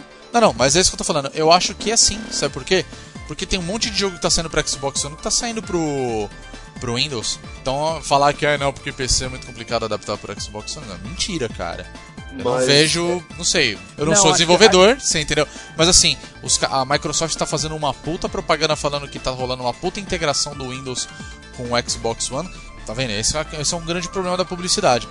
Dá a entender de que assim, o que você desenvolver para Windows, ele pode funcionar perfeitamente no Xbox One. Tudo que funciona no computador funciona em console, Rodrigo. A questão é o caminho contrário. Eu tô falando, entre consoles é, é diferente. Entre Não, tudo bem, entre consoles um- sim. Aí, mas aí eu acho que o problema não é a questão do desenvolvimento, é a questão da a Microsoft tem um sério problema com isso, que é o lance de conversar com outras plataformas. Ah, Sim, exatamente. esse é o problema, entendeu? Agora, a Sony se abrir a isso, eu acho puta, sensacional, Não, entendeu? não, não, não é questão de problema de conversar com outras plataformas, é uma coisa simples, gente. A Sony, desde o PlayStation 3, ela tem o melhor hardware. Sim, Tem o melhor hardware, então, tipo, simplesmente. Por exemplo, sei lá, a Konami não fechou exclusivo com a Microsoft. Mas se você jogar o, Play- o Metal Gear no, qua- no PlayStation 4 e jogar no Xbox One, tem diferença gráfica. tem, tem, tem. Isso é Então fato. é aquele negócio, é, é- é pre- preferência. Eu acho, em parte, deve ser uma desculpinha. Mas ao mesmo tempo, eles devem estar ganhando alguma coisa da Sony. Ah, com certeza. É exclusividade, cara. Exclusividade. Já começa por aí, né? Vai ser o jogo de luta do ano. É, que nem É Mortal isso. Kombat X foi. Ah, vai ser isso, cara. Banner Saga 2. A, a sequência do jogo lançado em 2014, ele foi produzido por ex-funcionários da BioWare, só com isso você já tem uma definição do calibre do que vai vir. Apesar disso, é considerado um indie game. É um jogo de estratégia por turno e conta a história de uma aliança de humanos e Varts contra os Drags. Bom, os Vargs são homens chifrudos gigantes e os humanos nórdicos contra ah, uns monstros meio pedra que conseguiram parar o sol e estão destruindo o mundo. Tem muitas referências à mitologia nórdica e se baseia em gráficos muito simples, 2D com visão isométrica, mas tem um estilo muito próximo aos desenhos dos anos 80, 90. Também conta com uma história muito grande. Inicialmente não, foi, lan- não teve uma tradução para o português, isso você consegue no computador com mods. É, e toda a sua história ela depende muito das escolhas que você faz. Então, se durante o percurso se você descobre tem um ladrão roubando os recursos da sua, da- dos refugiados, se você perdoa ele ou você acaba punindo, isso acaba afetando muito a história final. O, ah, o final desse- dessas histórias é muito variado. E tem uma frase que acaba resumindo bem é, nem todos sobreviverão, mas todos serão lembrados. Ou seja, o jogo, se alguém morre, você não consegue recuperar o, o personagem. Então, cada decisão estratégica é muito importante, é muito essencial, porque os personagens uns têm vantagem sobre outros e isso também leva a uma melhor jogabilidade dos, das suas fases. É um jogo linear, não tem side quests. Então, em função disso, você se limita muito à história principal sem poder upar os seus personagens ou fazer as suas melhorias. Você tem que se basear naqueles que você tem disponível e concentrar neles para que chegue até o final com a para conseguir superar a dificuldade do jogo. É um jogo difícil, como eu já falei, mas é muito divertido para quem gosta de estratégia assim como eu. Lembra muito Fire Emblem. Os Fire Emblems antigos também tem essa tática de se um personagem morre, você não consegue recuperar. Só que tem uma história mais adulta. Até os gráficos, ah, os personagens são, são menos animes, menos cartunescos. É, você consegue ter até sete classes, isso, o uso de armas variadas também. E eu chamo muita atenção também para os efeitos sonoros, que são maravilhosos. Por exemplo, se você um personagem está passando aperto e você vai salvar ele, vai dar um auxílio, você escuta um barulho de espada se encontrando. Mas se a sua opção é por abandonar ele, por tentar fazer com que ele consiga se virar sozinho, você escuta gritos do personagem sendo ensanguentado, sendo atacado. É muito bom o jogo. Recomendado assim que for lançado é, no computador, possivelmente vai ser uma grande venda.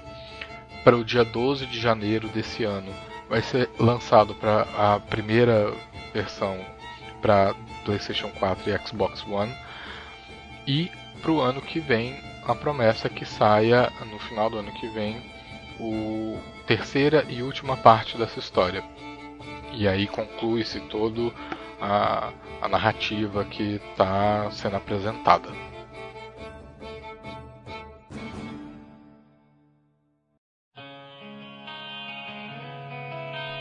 Bom, outro jogo que também está na minha lista de espera, também veio de uma forma bem inesperada, porque ele foi anunciado mais pro final do ano, né, do ano passado, que foi o Far Cry Primal, né, novo jogo da série Far Cry. E bom, eu sou suspeito para falar, para falar a verdade, porque eu gosto muito da série Far Cry, inclusive os últimos jogos, inclusive Far Cry 3 Blood Dragon, eu curti pra cacete esse jogo. E a ideia dos caras voltarem lá atrás mesmo, tipo, voltar no tempo praticamente, e você falar de um jogo, é, você pegar um jogo que você vai voltar para a Idade da Pedra, eu acho que é uma ideia, pelo menos para mim, é sensacional, né? Porque você tem toda aquela mecânica do jogo que é Far Cry, aquela coisa de primeira pessoa, você está explorando um, né, um, um universo novo, um mapa diferente. Tudo bem que os outros jogos você estava né, se passando em países inexistentes, né? Totalmente fictício. Mas a ideia de você acabar de vez com aquele negócio de grandes armas e você substituir isso por machado, lança, coisa bem antiga, porra, eu achei sensacional. Acho que foi uma, uma sacada genial da, da Ubisoft. E pelo que eles mostraram, o gráfico tá bem bonito, tá bem legal. Eu achei puta, sensacional. Aquela coexistência ali entre mamutes e tigres dente de sabre. É uma aposta grande que eu tô fazendo, principalmente pela série Far Cry e sobretudo pela Ubisoft mesmo, né? Eu tô torcendo pra esse jogo ser muito legal. Tô- olha, assim, tomara, tomara que seja muito legal mesmo. Ele vai chegar no dia 23 de fevereiro para os consoles. E aí o PC ele chega um pouquinho depois, eu achei isso demais. Assim, foi anunciado e não tá nem demorando tanto para sair, então ele já tá um bom tempo fazendo esse jogo, assim, para nossa surpresa. Então, excelente. Como outras sequências, a gente teve aí, por exemplo, Call of Duty, Call of Duty Black Ops, Call of Duty Advanced Warfare. A série Souls, ela deu uma, uma uma- um vai e volta com alguns jogos diferentes. Então, a gente começou com aquele Demon Souls, depois foi pro, pro Dark Souls, Dark Souls 2, deu uma interrompida com Bloodborne. Agora que a gente chegou no Dark Souls 3, é um ponto importantíssimo pra série, porque além de ser um dos últimos jogos a, ter, a, a- a mostrar o jogo Soul, um Souls como a gente conhece, aquele cheio muito com muitos inimigos, muito difícil, ambientes muito escuros, bem medieval. Então, Dark Souls 3 ele, tá- a- a- a- ele é um jogo que está sendo produzido pelo próprio Miyazaki, então ou que é- o criador original está envolvido na equipe. Ele já foi jogado em algumas feiras, teve exposto no BGS, lançou beta beta temporária no, no PS4. O pessoal já jogou um pouquinho, tá gostando do que tá vendo. Então, com o lançamento marcado agora para acho que março ou abril, ele já deu espaço suficiente para Bloodborne poder lançar é, inteiro e tá chamando atenção para aquela experiência Dark Souls de raiz. Então, é um cachorro velho aprendendo truques novos. Dark Souls 3 ele vai trazer ah, novas formas de combate, o uso do escudo ele vai mudar, você vai poder ter a, a postura diferente para poder usar sua arma. Mas o que é mais importante, o que mais faz sentido falta, em, es- especialmente em Dark Souls 2, é uma história tão bem amarrada como foi a de Dark Souls 1 e da sua expansão. O, o jogo em si, ele tá com os gráficos ok, não tá algo tão espantoso quanto o Bloodborne foi no, no seu lançamento, mas pô, é Dark Souls, né? Então, a, eu tô antecipando esse jogo bastante, porque ele tá trazendo aquele gostinho de um jogo que já tem um tempo, já tá no mercado aí há um bom tempo, mas, pô, por que não mais uma vez, né? Então, né, outro jogo que eu tô esperando, galera, eu acho que é um indie, na verdade, mas um indie com pretensões, meu, gigantescas, que é o Star Citizen, na verdade. Ele, ele na verdade, surgiu como um projeto em 2012, era pra ter saído em 2015, foi mais um da leva que, que atrasou aí no meio desse processo. Ele é gigantesco, ele é ambientado em 2000, é, 2945, ele é como se fosse uma Segunda Guerra Mundial de naves, é, só que, cara, os produtores, à medida que eles foram conseguindo mais dinheiro, porque foi assim, em, em poucos meses, eles conseguiram 2 milhões pelo Kickstarter. Em 2013 chegou a 10 milhões de dólares. E, cara, em 2014 o jogo tava em 50 milhões. Então eles começaram a fazer produção com, com gente captando o movimento, com o movimento facial.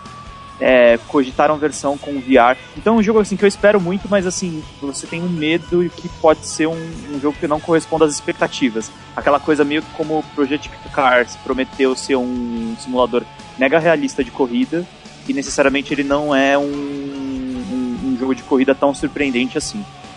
Mas eu tô botando fé, eu acho que esse vai ser um crowdfunding que vai chamar atenção. É, ele tá muito ambientado nessa coisa de fazer realmente guerras de naves, ele é muito bonito funcionando, lembra bastante o Mass Effect, só que com gráficos incrivelmente mais detalhados. E eu acho que é um título que eu tô esperando bastante pra esse ano. Eu acho que ele foge do comum, ele foge dos grandes títulos como Street Fighter V, mas é, ele promete aí arrebentar os computadores se tudo der certo. E vai também funcionar em Linux. É, eu acho que é um jogo que as pessoas podem esperar mesmo. Arrowhead Cataclysm é uma grande aposta da EA também. Eu só tô falando de EA Games, eu adoro, ah, principalmente a BioWare. Mas esse jogo me surpreendeu muito no primeiro. A utilização de somente primeira pessoa, um universo de um governo que faz um controle muito rígido, quase totalitário. Que aí você tem uma personagem que se usa, se vale do parkour para atravessar a cidade como mensageira, entregando produtos, mensagens, etc. A história do primeiro não foi muito bem desenvolvida, eu me senti um pouco é, decepcionado com o final, mas é muito bonito, cores incríveis, a movimentação é muito boa, foi é uma boa jogada da DICE também, os gráficos estavam incríveis. Mas é, esse segundo eu acho que vem para contar um pouco da origem da, da Fate, que é a personagem principal. Mostra uma cena que ela está sendo tatuada no, no olho, que é a marca dela. E eu acho que a EA, ela, ela geralmente ela dá uns vacilos que são meio fodas, mas eu tenho esperança em relação a esse jogo por questão deles terem melhorado as- ah, o que é necessário. E a história está parecendo muito mais envolvente com a relação da, de uma espionagem. Ela não é a pessoa que protagoniza, mas ela é acusada disso. Dela tentar se livrar dessa acusação, dela tentar pegar quem é a pessoa que está fazendo ah, o roubo, essa espionagem. Os gráficos estão lá, as cores estão lá, a movimentação. É, o trailer que foi deixado pra gente deu um gosto que muita coisa foi melhorada na questão da- das lutas, de conseguir montar alguns combos, talvez ele é, pegando um pouco do de outros jogos que foram acabando sendo inspirados, como Remember Me. Ah, o cenário é, agora é um mundo aberto.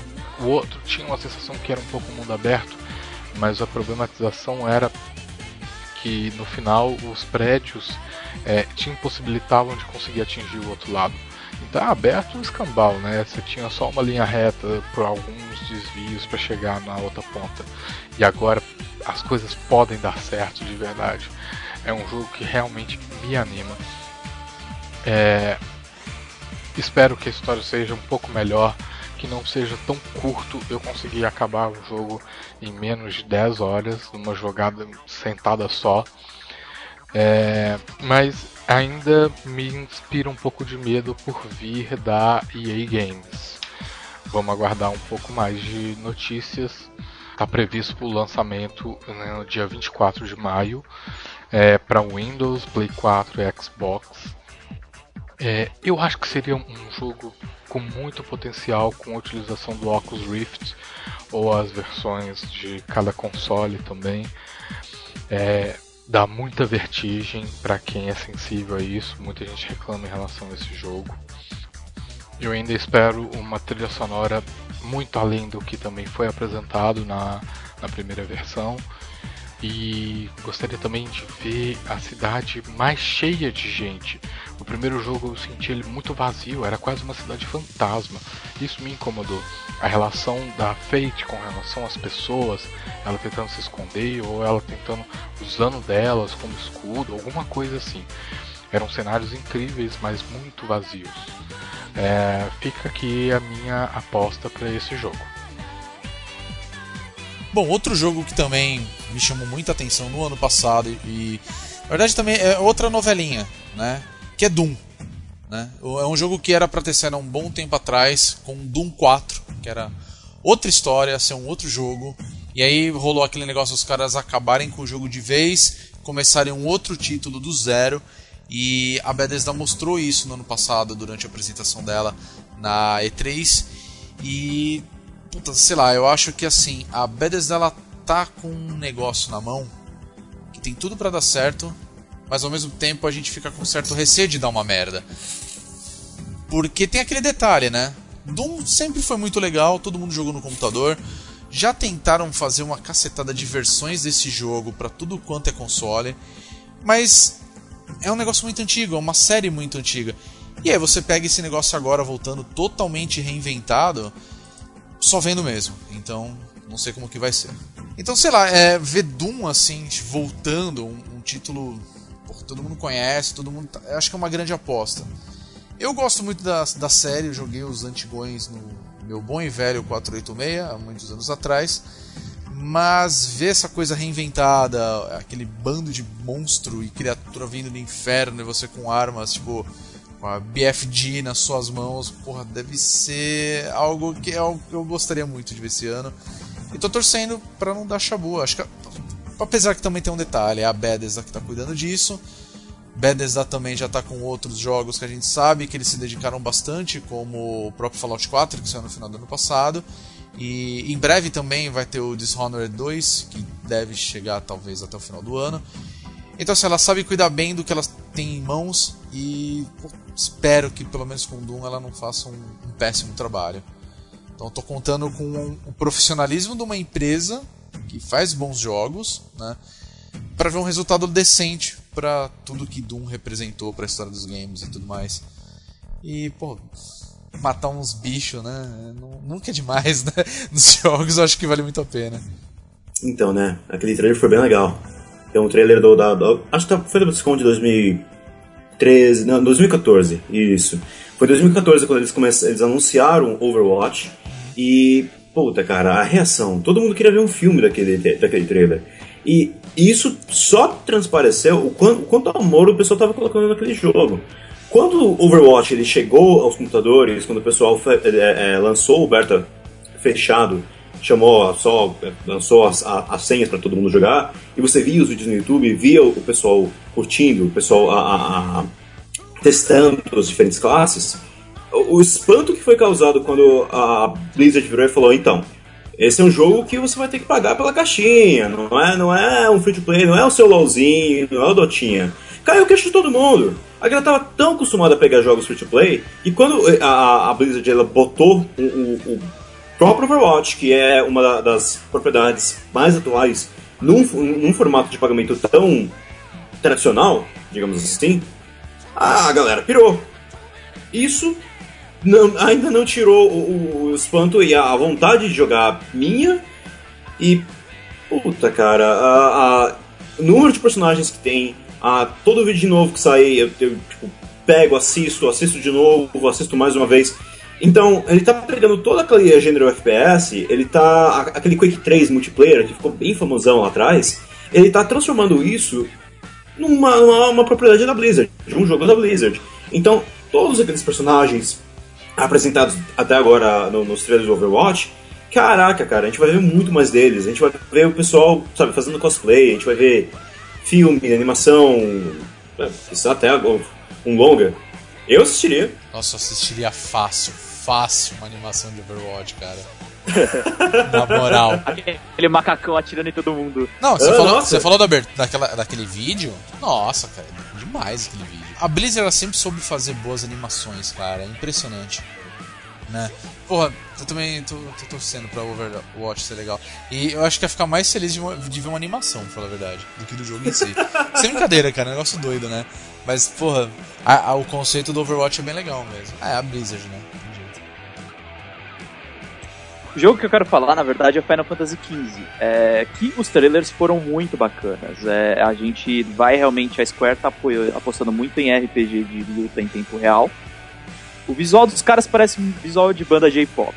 É, o que eu achei meio ruim no começo, mas eu acho que talvez tenha uma história muito bacana. Me lembrou muito, pelo menos o visual, Final Fantasy VIII, só que sem a parte melação, que eu achava muito chata, assim que era uma parte de um romance mal resolvido, viagens no tempo. Eu acho que isso não vai ter nesse jogo. Eu tô vendo essa coisa do, dos caras pilotarem carros e veículos modernos dentro de uma era medieval com bons olhos. É, eu acho que parece que a Square talvez tenha uma oportunidade com esse título de realmente voltar às origens dela, voltar a fazer jogos bons como era Final Fantasy IX, Final Fantasy X. É, só que ela ainda faz aquela coisa voltada pro público nipônico. Eu acho que talvez esse jogo ainda faça mais sucesso no Japão do que o Final Fantasy VII Remake, que foi anunciado na E3, que promete realmente estourar nos Estados Unidos. Então eles estão investindo nessas duas frentes. Eu acho bem interessante, mas vamos ver o que vai acontecer, né? Porque a Square Enix está com muitos bons jogos, então ela, ela tá com fogo no- na agulha pra, pra apostar em muita coisa por aí. Final Fantasy XV ainda não tem data de lançamento, né? Os caras não falaram é, nada. os ainda. caras falaram que vai sair esse ano, aí a brincadeira é tipo, ah, pode sair até dia 31 de dezembro. É, é que eles falaram que não, é certeza que vai sair. Agora, fogo na agulha você misturou legal. É fogo no Oh. rabo e bala na agulha. É, é, foi uma boa união, foi, foi legal. Mas eu, eu também tenho essa impressão de boy band, tipo. Descartiço, tá ligado? Os Ah, caras- Vai ter é, tiroteio, acho que vai ter espadada, acho que vai ser legal isso. não, eu até acostumei com o visual. Não, eu gostei, eu também. tô torcendo pra caralho pra esse jogo ser foda. O, o trailer, te- teaser não, né? Aquela demo bizonha que apareceu, eu também achei mó legal. O jogo que eu tô mais empolgado esse ano não é bem um jogo para consoles, e sim é um conceito muito interessante para celular, que é Pokémon Go. Só vimos alguns vídeos que foram lançados. O conceito é bem interessante de você poder sair na cidade e você pode comprar um, um aparelhozinho que vai vibrar, vai tocar um som quando estiver próximo a um Pokémon na área e você com o celular vai chegando possivelmente com realidade aumentada, e pode capturar ele.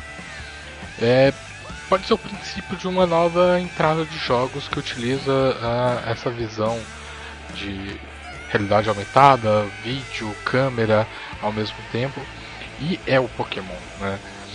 Existem muitas eh, paródias já de, de equipe Rockets que assaltam o seu celular, mas eu acho que pode ser um- uma ideia muito boa. A gente viu algo parecido com o Google no Google Maps, onde você capturava alguns Pokémons no, quando você explorava o mapa, mas também é uma ideia muito legal de você poder jogar um Pokémon sem precisar de um console Nintendo. Ou seja, todo mundo tem celular hoje em dia, todo, maioria, grande maioria tem smartphone. Um aplicativo que você pode capturar e treinar e lutar com seus amigos a qualquer hora. É, o estímulo de fazer você sair de casa para dar uma passeada e de repente acha um bicho pode ser um grande jogo, pode ser uma grande aposta, ao mesmo tempo também que pode ser uma coisa que não vai dar muito certo. A gente tem que aguardar para ver. Eu estou bem empolgado com isso. Eu gostaria de ver mais vídeos, gostaria de ver mais ideias. Não tem uma data prevista, mas ah, pode ser também que seja adiado para o ano que vem. Acho que é até preferível por conta de melhorar a estrutura mas a Nintendo está querendo se recuperar nos próximos nesse próximo ano da, do Wii U, pode ser com um novo console e também com essa novidade. Pokémon sempre é uma, uma venda muito alta, sempre acerta, então a gente fica esperando uma boa apresentação dessa, ah, desse, desse jogo. Até quem não gosta, né, possivelmente vai baixar o aplicativo, vai dar uma, uma testada, vai ver coisas legais. Eu fico um pouco com medo da, de se restringir inicialmente aos 150 primeiros Pokémons. Na minha opinião, é, os Pokémons que vieram depois são legais também. Até a, a geração XY tem bichos bem legais. O conceito criado para o tipo é, fada não foi tão ruim assim. Balanceou bem legal os Pokémons. Então eu gostaria de ver também é, Pokémons de, especializados em determinadas cidades, determinadas áreas. Imagina, você vai viajar e acaba é, encontrando com bichos que não tem na sua cidade. Quem viaja acaba vendo. E fora os eventos, né? Os eventos mundiais para você acabar é, pegando os lendários ou lutando contra eles. As lutas online também podem ser bem legais. Apesar de que eu acho que também de ter um amigo no trabalho, você tira o celular e de repente está jogando com ele ali escondido. Isso também vai ser bem legal. Eu sou muito empolgado com a franquia. É, então eu vejo com bons olhos que pode vir aí a acontecer. Quem que é o próximo agora? É, você. Ah, sou eu, é verdade. Bom, outro jogo também que me chamou a atenção pra 2016 é o terceiro, a terceira parte da, do que virou uma série, né? Que é Mafia, né? Vai sair Mafia 3. Também ainda não tem uma data de lançamento e eu honestamente espero que saia esse ano. Apesar da, deles terem falado que realmente vai ser esse ano e tudo mais. Mas, bom, é, para quem não conhece a série Máfia, bom, vou falar sobre Máfia. Se você curte Máfia italiana, é um jogo que você precisa jogar. Ele lembra muito o Godfather, quando teve a adaptação do, do jogo, né, do filme, virou jogo. Ele lembra muito essa pegada mesmo, você fazer parte de uma família italiana, aquela coisa de você dominar pedaços da cidade e tudo mais. Mafia 2 foi um bom jogo, o primeiro também é um jogo legal, só que o Mafia 3 ele pega essa mesma essência do que foi os outros jogos e dessa vez ele inverte um pouco a, a visão né, da, da máfia italiana. Na realidade, agora, pelo que foi mostrado no, no trailer de anúncio do Mafia 3, no ano passado, é, você é um ex-veterano né, de guerra que agora você volta para os Estados Unidos depois da guerra do Vietnã e você vai atrás das pessoas que por algum motivo mataram a sua família. Ou seja, você é um cara negro é, que mora nos, sei lá, nos guetos da, da cidade. Os seus inimigos dessa vez são justamente a máfia italiana. Então assim, é legal você pegar uma coisa totalmente gangster, de você pegar toda essa história que realmente fez parte dos Estados Unidos. A, a máfia italiana era muito forte lá, principalmente na região de Nova York. Pelo menos os livros que a gente já leu e tudo mais. E, claro, os filmes também mostraram um, pouquinho disso. Mas eu acho legal os caras reinventarem uma série que deu muito certo e agora os caras estão pegando o inverso. Não é uma coisa que nem aconteceu com Assassin's Creed Rogue, né? Que você pegava um, um templário como o personagem e era uma outra história. Mas nesse caso é diferente. É, é uma coisa que eu acho que até linear mesmo para a história do que aconteceu lá nos Estados Unidos na, nessa época, né? Depois da, da Guerra do Vietnã. E, porra, acho que tem tudo para dar certo, assim. Os caras estão mostrando uma outra face do que foi mesmo, o que aconteceu. É, ele parece uma coisa mais sólida dessa vez, ele parece ter uma história muito superior do que foi os outros jogos. Então, eu, eu gosto muito desse tipo de jogo, com esse tipo de mecânica, com mundo aberto, de você explorar bem uma cidade, você conseguir fazer várias coisas, sandbox gigantesco. A gente está vendo aí, que nem foi The Witcher no ano passado, por exemplo. Então é, é legal ver uma coisa focada na década de 60, 70 mais ou menos. Acho que tem tudo para dar certo. Espero, mas como eu disse, eu espero muito que esse jogo saia esse ano ainda. Se não sair aparecer em algum determinado momento de que ah, o jogo foi adiado para 2017, eu vou até entender, para falar a verdade. Vou ficar triste, mas eu vou entender. Porque se os caras vão fazer mesmo aquilo tudo que eles falaram que queriam mostrar no jogo, acho que vai, desse, vai precisar de muita dedicação. Então, prefiro uma coisa bem feita do que uma coisa porca, né? O Mafia 3, eh, você fez uma comparação até legal do Mafia 1 ser mais um filme Godfather, né? O Poderoso Chefão. Inclusive, o Mafia 1, porque ele é um pouco mais ah, família italiana e tudo mais, ah, família é família e por aí vai. Aí você pega o Mafia 2, que são dois perdidos que vão parar na família italiana, mas não são sangue, eles não são lea leais àquela. a- a- eles não são parte, eles não são, eles não são sangue. Como, Eles não como são Corleone. Costa Nostra, né? Isso, eles são muito mais eh, eh, os Goodfellas, os. Como é que era? Sim, é isso mesmo, os bons companheiros. Os bons companheiros. É verdade. Aí, aí, o Mafia 3, que é o mais novo no caso, ele vai pegar. Ele vai contra a família. Contra a Cosa Nostra, contra a família, itali- a família italiana. E ele vai, vai- trazer um, um protagonista que. O motivo pelo qual ele tá indo atrás não é, não é riqueza. Ele não tá querendo viver em Nova York. Ele não, é, ele não quer ser um cidadão americano, como era o caso do Mafia 1 ou do 2. Ele quer vingança. Ele vai atrás, ele vai atacar com, com, com fogo, com o que ele tiver para poder destruir o pessoal que, que assassinou a, a família dele. Inclusive, essa é uma das, da- da- das linhas do trailer.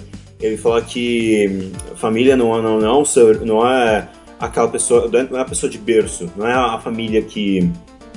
Família não é o teu sangue. São as pessoas que foram pro inferno junto com você.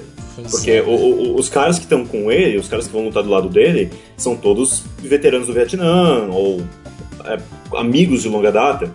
Ninguém ali tá unido por, por sangue. Não, eu achei a ideia sensacional, dos caras terem invertido completamente essa pegada.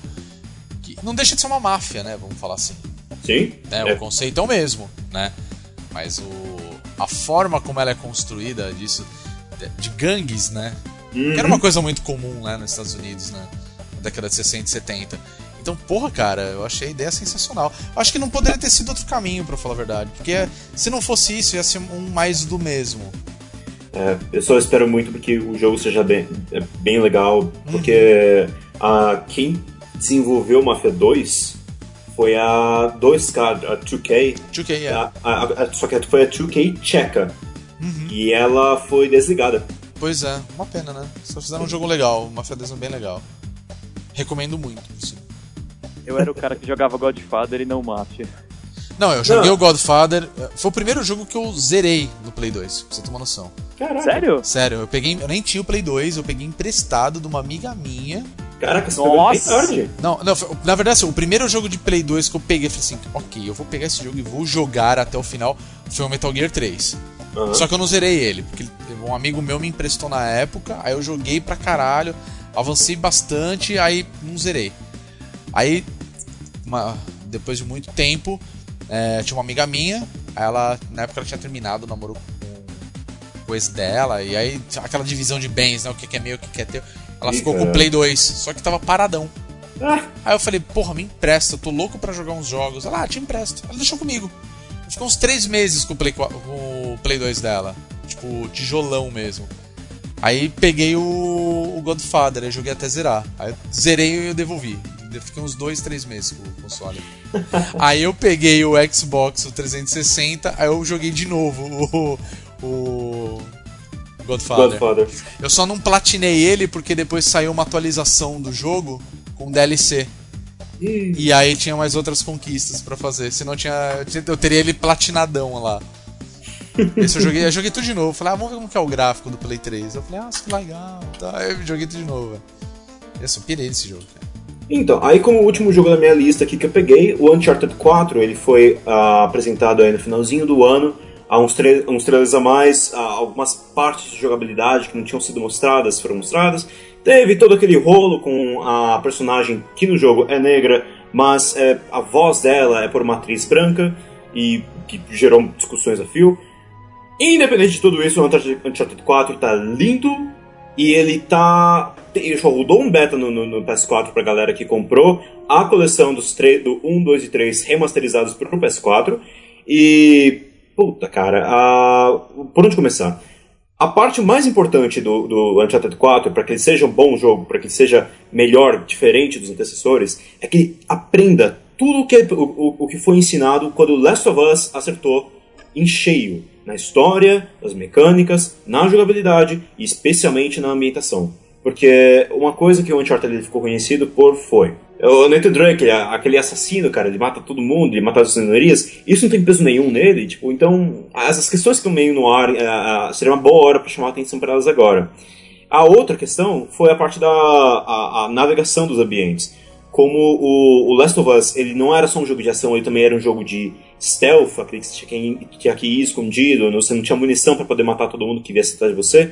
O Uncharted ele pode fazer um uso disso excepcional, porque mesmo que ele não trate de uma, uma situação onde você está lutando pela sua vida, onde você está lutando, bom, você está lutando pela sua vida, mas você não está lutando por comida ou água, não é, não, não, não são necessidades tão primárias, tão, prior- tão, tão primordiais. Você ainda está lutando contra um exército sozinho. Então, aquelas balas, a- aquela a, a- aquela arquitetura que você pode usar para sua vantagem, isso é que vai fazer o Uncharted 4 destacar com relação aos anteriores. Fora que também eles colocaram a que eu mais gosto em qualquer jogo de tiro em terceira pessoa é a porra de um gancho. Just Cause tem, Bionic Commando tem, agora o Uncharted. E outra, é Uncharted, né, cara? Porra. Porra, é legal pra Melhores caralho. polígonos no rosto de um personagem. Não, sensacional, cara. Uncharted é legal pra cacete, cara. Eu, eu também tô esperando bastante, cara. É, eu, eu também tô esperando. E, ele, pra mim, é o Indiana Jones novo, tá ligado? Uhum. Eu adoro, tan, taran. Não, sensacional. Então, né? O jogo que eu separei aqui é da Nintendo, por incrível que pareça. Foi uma empresa que não Ah. anunciou muitos jogos Ah, não. Não, é... Mario Maker, né? Não, please don't. Mario Maker 2, né? Não, please. Dois, não. Star Fox Zero é o jogo que eu vou falar. É, é um jogo realmente que eles exploraram finalmente as capacidades do Wii U, apesar de ser um console que aí não está vendendo muito. Ele brinca muito com essa coisa das duas telas, né? É, as naves elas podem se transformar em tanques ou veículos terrestres parecidos com robôs. A impressão que dá é que a história também vai ser muito abordada nesse, nesse novo jogo, principalmente sobre as origens do Fox e da, de toda a tripulação da- das naves do esquadrão dele. É, mas assim, no fundo, no fundo, Star, Star Fox Zero é Star Fox 64 com gráficos melhorados, uma jogabilidade nova e ambientado para a atual geração. É, é brincar, na verdade, com a nostalgia e com as pessoas que são fãs da série. Não tem muito mistério nesse jogo, não. Cara, eu só fico triste com uma coisa do Star Fox, pra falar a verdade. Qual? Que, tipo, a Nintendo, ela. Puta, Ela não inova, né, cara, nesse quesito. Não, vai Ca- sempre cara, no Star que Fox é um jogo. gosta. Então, cara, Star Fox é um- é uma série tão legal, um jogo tão bacana. Eles podiam. Tudo bem, ah, a nave vira um tanque, tipo, foda-se, tá ligado? Mas, porra, eles podiam ter feito um negócio tão legal com o Star Metal Fox. Gear. Não, também não. É, é, pior que tem, né? Vira um bípede também pelo trailer que a gente viu. Sim, Mas, sim, sim. porra, cara, faz uma história decente, faz um gráfico das naves mais legais, sabe? Cara, Porra, um puta jogo de tiro no espaço, saca? É legal pra caralho isso. o comentário que eu tenho pro, pro Star Fox é só algumas coisas considerando. Se a gente pensar na, na- a, a franquia Star Fox, mal é mal, meio que existe, né? Você tem o do, o do, o do Super Nintendo, aí teve o, o 64, que é meio que uma sequência e também é meio o mesmo jogo. E aí você tem um vácuo, porque você começa com o, o Star Fox Adventures, aquele que saiu pro GameCube com os dinossauros e tudo mais. E puta, cara, a coisa degringolou foda. É. Tanto que quando você tentou voltar para as origens com o Star Fox Assault, eles tentaram fazer os dois. Então tinha sessões que você tava com uma arma na mão ou com uma nave no espaço. E nenhuma das duas era tão boa. Quando eles anunciaram a, a, a Star Fox, a- o novo Star Fox pro, pro Wii U, duas coisas que cham- chamaram muito a atenção. Primeiro, ele se chama Star Fox Zero. Logo, toda a merda que vem depois do 64 pode ser deixada de lado. Eles podem contar a história do começo. Ou pelo menos é isso que o, o título implica. E a segunda parte é que quem tá fazendo esse Star Fox é a Platinum. A Platinum, ela fez Bayonetta, Mad World. A Platinum é feita por ex-funcionários da Clover, que era subsidiária da... Era, era um estúdio que estava debaixo da Capcom, que estava fazendo Okami e Beautiful Joe. Quer dizer, os caras sabem fazer um puta jogo. Então é aquele negócio. Tudo bem, sua nave vira um tanque, a sua nave vira um frango. Mas se for um bom frango, eu gosto. Minha esperança é essa, tá ligado? Tipo, pô, se a gente sabe que é um estúdio bacana, que fez bons jogos, que tá trabalhando com essa série, porra, ótimo. Quero ver coisa boa, sabe? Talvez seja o último grande título do Wii U, né? É bem possível. Caraca, isso é triste pra caralho.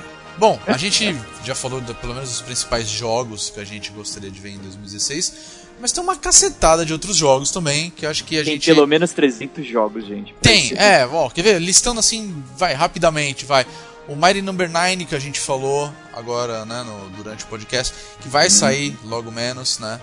É, fala- voltando, a, a- já que você falou agora do, do Star Fox, é, a gente tem também o, o possível novo Zelda, que a Nintendo É. não falou mais nada, mas está previsto para sair em 2016. Talvez possa sair e ser sim o último jogo de do Wii, do Wii U, talvez, não sei.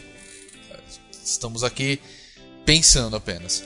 A gente teve também o No Man's Sky, que era para ter sido no ano passado e foi adiado para esse ano. que mais? A gente teve o Tom Clancy The Division, que também tá bonito pra caramba. Eu fui aceitando no forno faz tempo. Pois é, faz um tempão que também tá pra ser esse daí. O... Enfim, são muitos jogos, tem muita coisa. A gente tem aquela lista que a gente falou no começo do podcast, que são né, os, os- pelo menos os principais 16 jogos pra gente ficar de olho em 2016. A maioria a gente falou aqui, mas teve alguns outros que a gente acabou não falando. Tem os de jogos indies também, esse jogo promete muito jogo indie. Tudo aquilo que a gente mostrou, a gente deu de, a gente financiou no Kickstarter, tá tudo pra vir é, nesse ano. Então, acho que vai ser um bom ano pra jogo. A gente vai ter muita coisa legal pra ver. E acho que é isso. Agora é só esperar aí 360 e poucos dias, né, pra gente ver se esse ano vai ser bom. Eu, tô, eu espero que seja, pra falar a verdade. Afinal de contas, acho que jogo nunca é demais, né? Vamos ver se esse negócio de realidade virtual né, vai dar certo mesmo. Se a Nintendo realmente vai apresentar um novo console, como veio falando aí os boatos, né? Enfim, 2016 tem tudo pra ser um, um ano e tanto, né? E pra finalizar, eu- né? eu- espero que você que esteja ouvindo também dê a sua opinião. Entra aí nos nossos comentários da postagem lá no site, bonostage.com.br, que você já tá sabendo. E você pode comentar lá. Ou se você preferir, quiser ter um papo mais, mais próximo da gente, né? Uma coisa mais, Íntimo. mais, mais íntima, né? Intimista. Mais intimista ali. Manda um e-mail pra gente.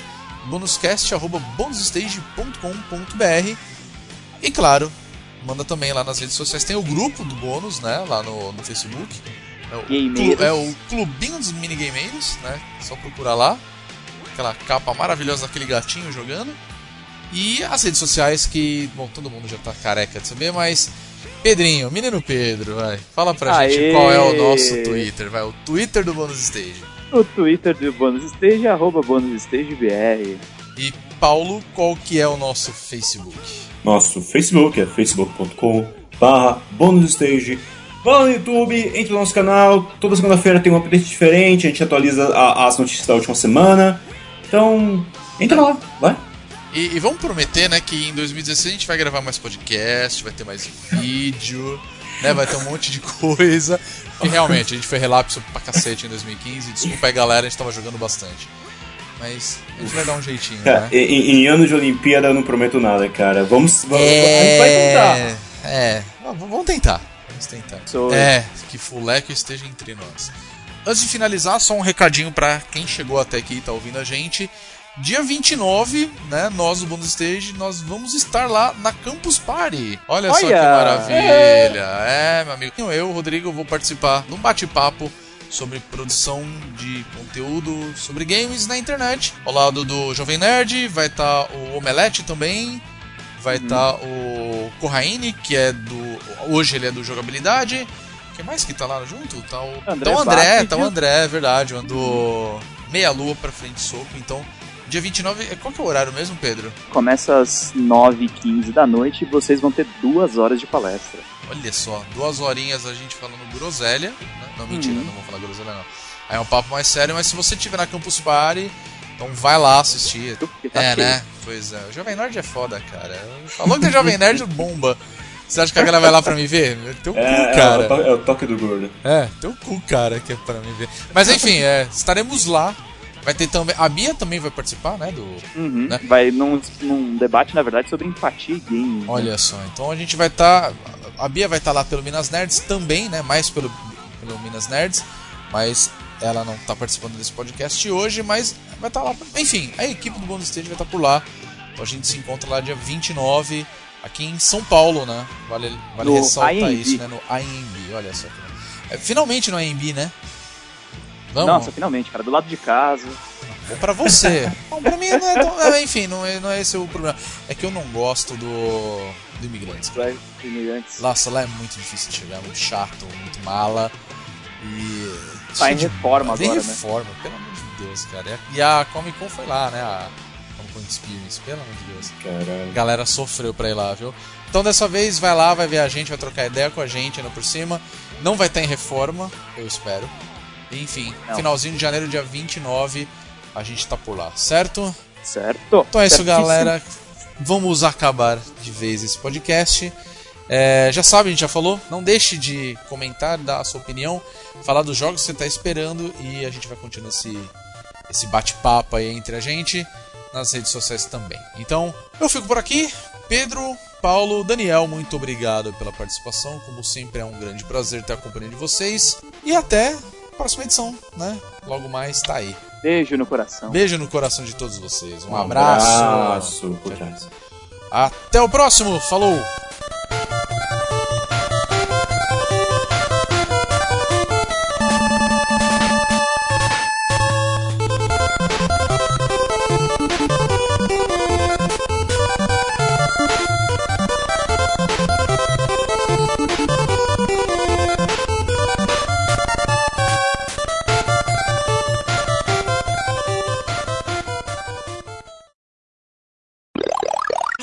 Gente lá, vai no YouTube, sexta-feira, toda sexta-feira tem um. um- A gente grava. Ih, caralho, peraí. Sexta-feira É na segunda, é na É segunda. na segunda, na segunda. Eu bato e falo, opa! Peraí. Beleza. Saúde, Daniel. Saúde para o menino. Para o Danny Boy. Puta, Danny, eu vou te zoar muito com isso, Danny, Danny Boy. Boy. Cara, deixa eu contar um negócio rapidão, mas eu, eu vivo em função de apelido. Uma pessoa na rua. Vem uma pessoa na rua e me fala um apelido, eu sei a época que eu conheci essa pessoa, sabe? Eu posso não lembrar da cara dela, mas eu falei, esse cara foi da minha adolescência. Só pode, porque pra me chamar desse jeito, eu tenho uma coleção de apelidos, cara. Não, não fico mais irritado Que é o com mais bizarro não. de todos. Genero. E eu até hoje não sei o que que significa. Genero? É, Por que genero? não sei, cara. Eu não Alguém sei. te olhou e falou: você tem cara de genero. Exatamente isso. Da- isso são as pessoas do meu ensino médio. Não, foi da quinta à oitava série. Caralho, mano, que Eu vou doido. falar que eu, eu sofro do mesmo mal, Daniel. Só com o agravante de que eu tô amarrado ao Pedro. Porque eu chego num círculo de amigos, eu sou o Pedrinho. Eu chego na internet, eu sou Pedrinho. o, o, o cabecinha. Então, o viver, na na, cabeça por motivos óbvios. né? é, é, é, viver na sombra desse filho da. A gente tem a mesma mãe? Ah, é, é foda, é foda, eu te entendo, cara. Cara, mas Vocês esse foi são Super Zamba Brothers, cara. muito bom. Vocês são muito Super bom. Zamba Brothers, cara. Olha, mas eu já vou falar. Da minha lista eu tenho esse genérico que eu nunca soube, Danny Boy. é, eu já tive Potter ou só Harry. Por causa do óculos, só que bosta, cara. Né? Cara, foi. Eu passei no curso técnico, pintei o cabelo de preto, eu dei uma surtada. Meu óculos era redondo, então casou com o lançamento do, do filme. Foi, foi uma época bem zoada. Sensacional. Aí teve uma galera que me chamava de Milhouse, que virou Mil Mil. É, tem a, gar- a pessoal daqui que me chama de Mineiro, que vocês já falaram algumas vezes. Então, assim, cada época é um pessoal. Eu, sei- eu já consigo identificar esse povo. Porra, Milhouse é um apelido muito da hora, cara. É meu apelido de faculdade. Porra, é sensacional, cara. Sensacional. Ai, ai. Bom, vai pros extras.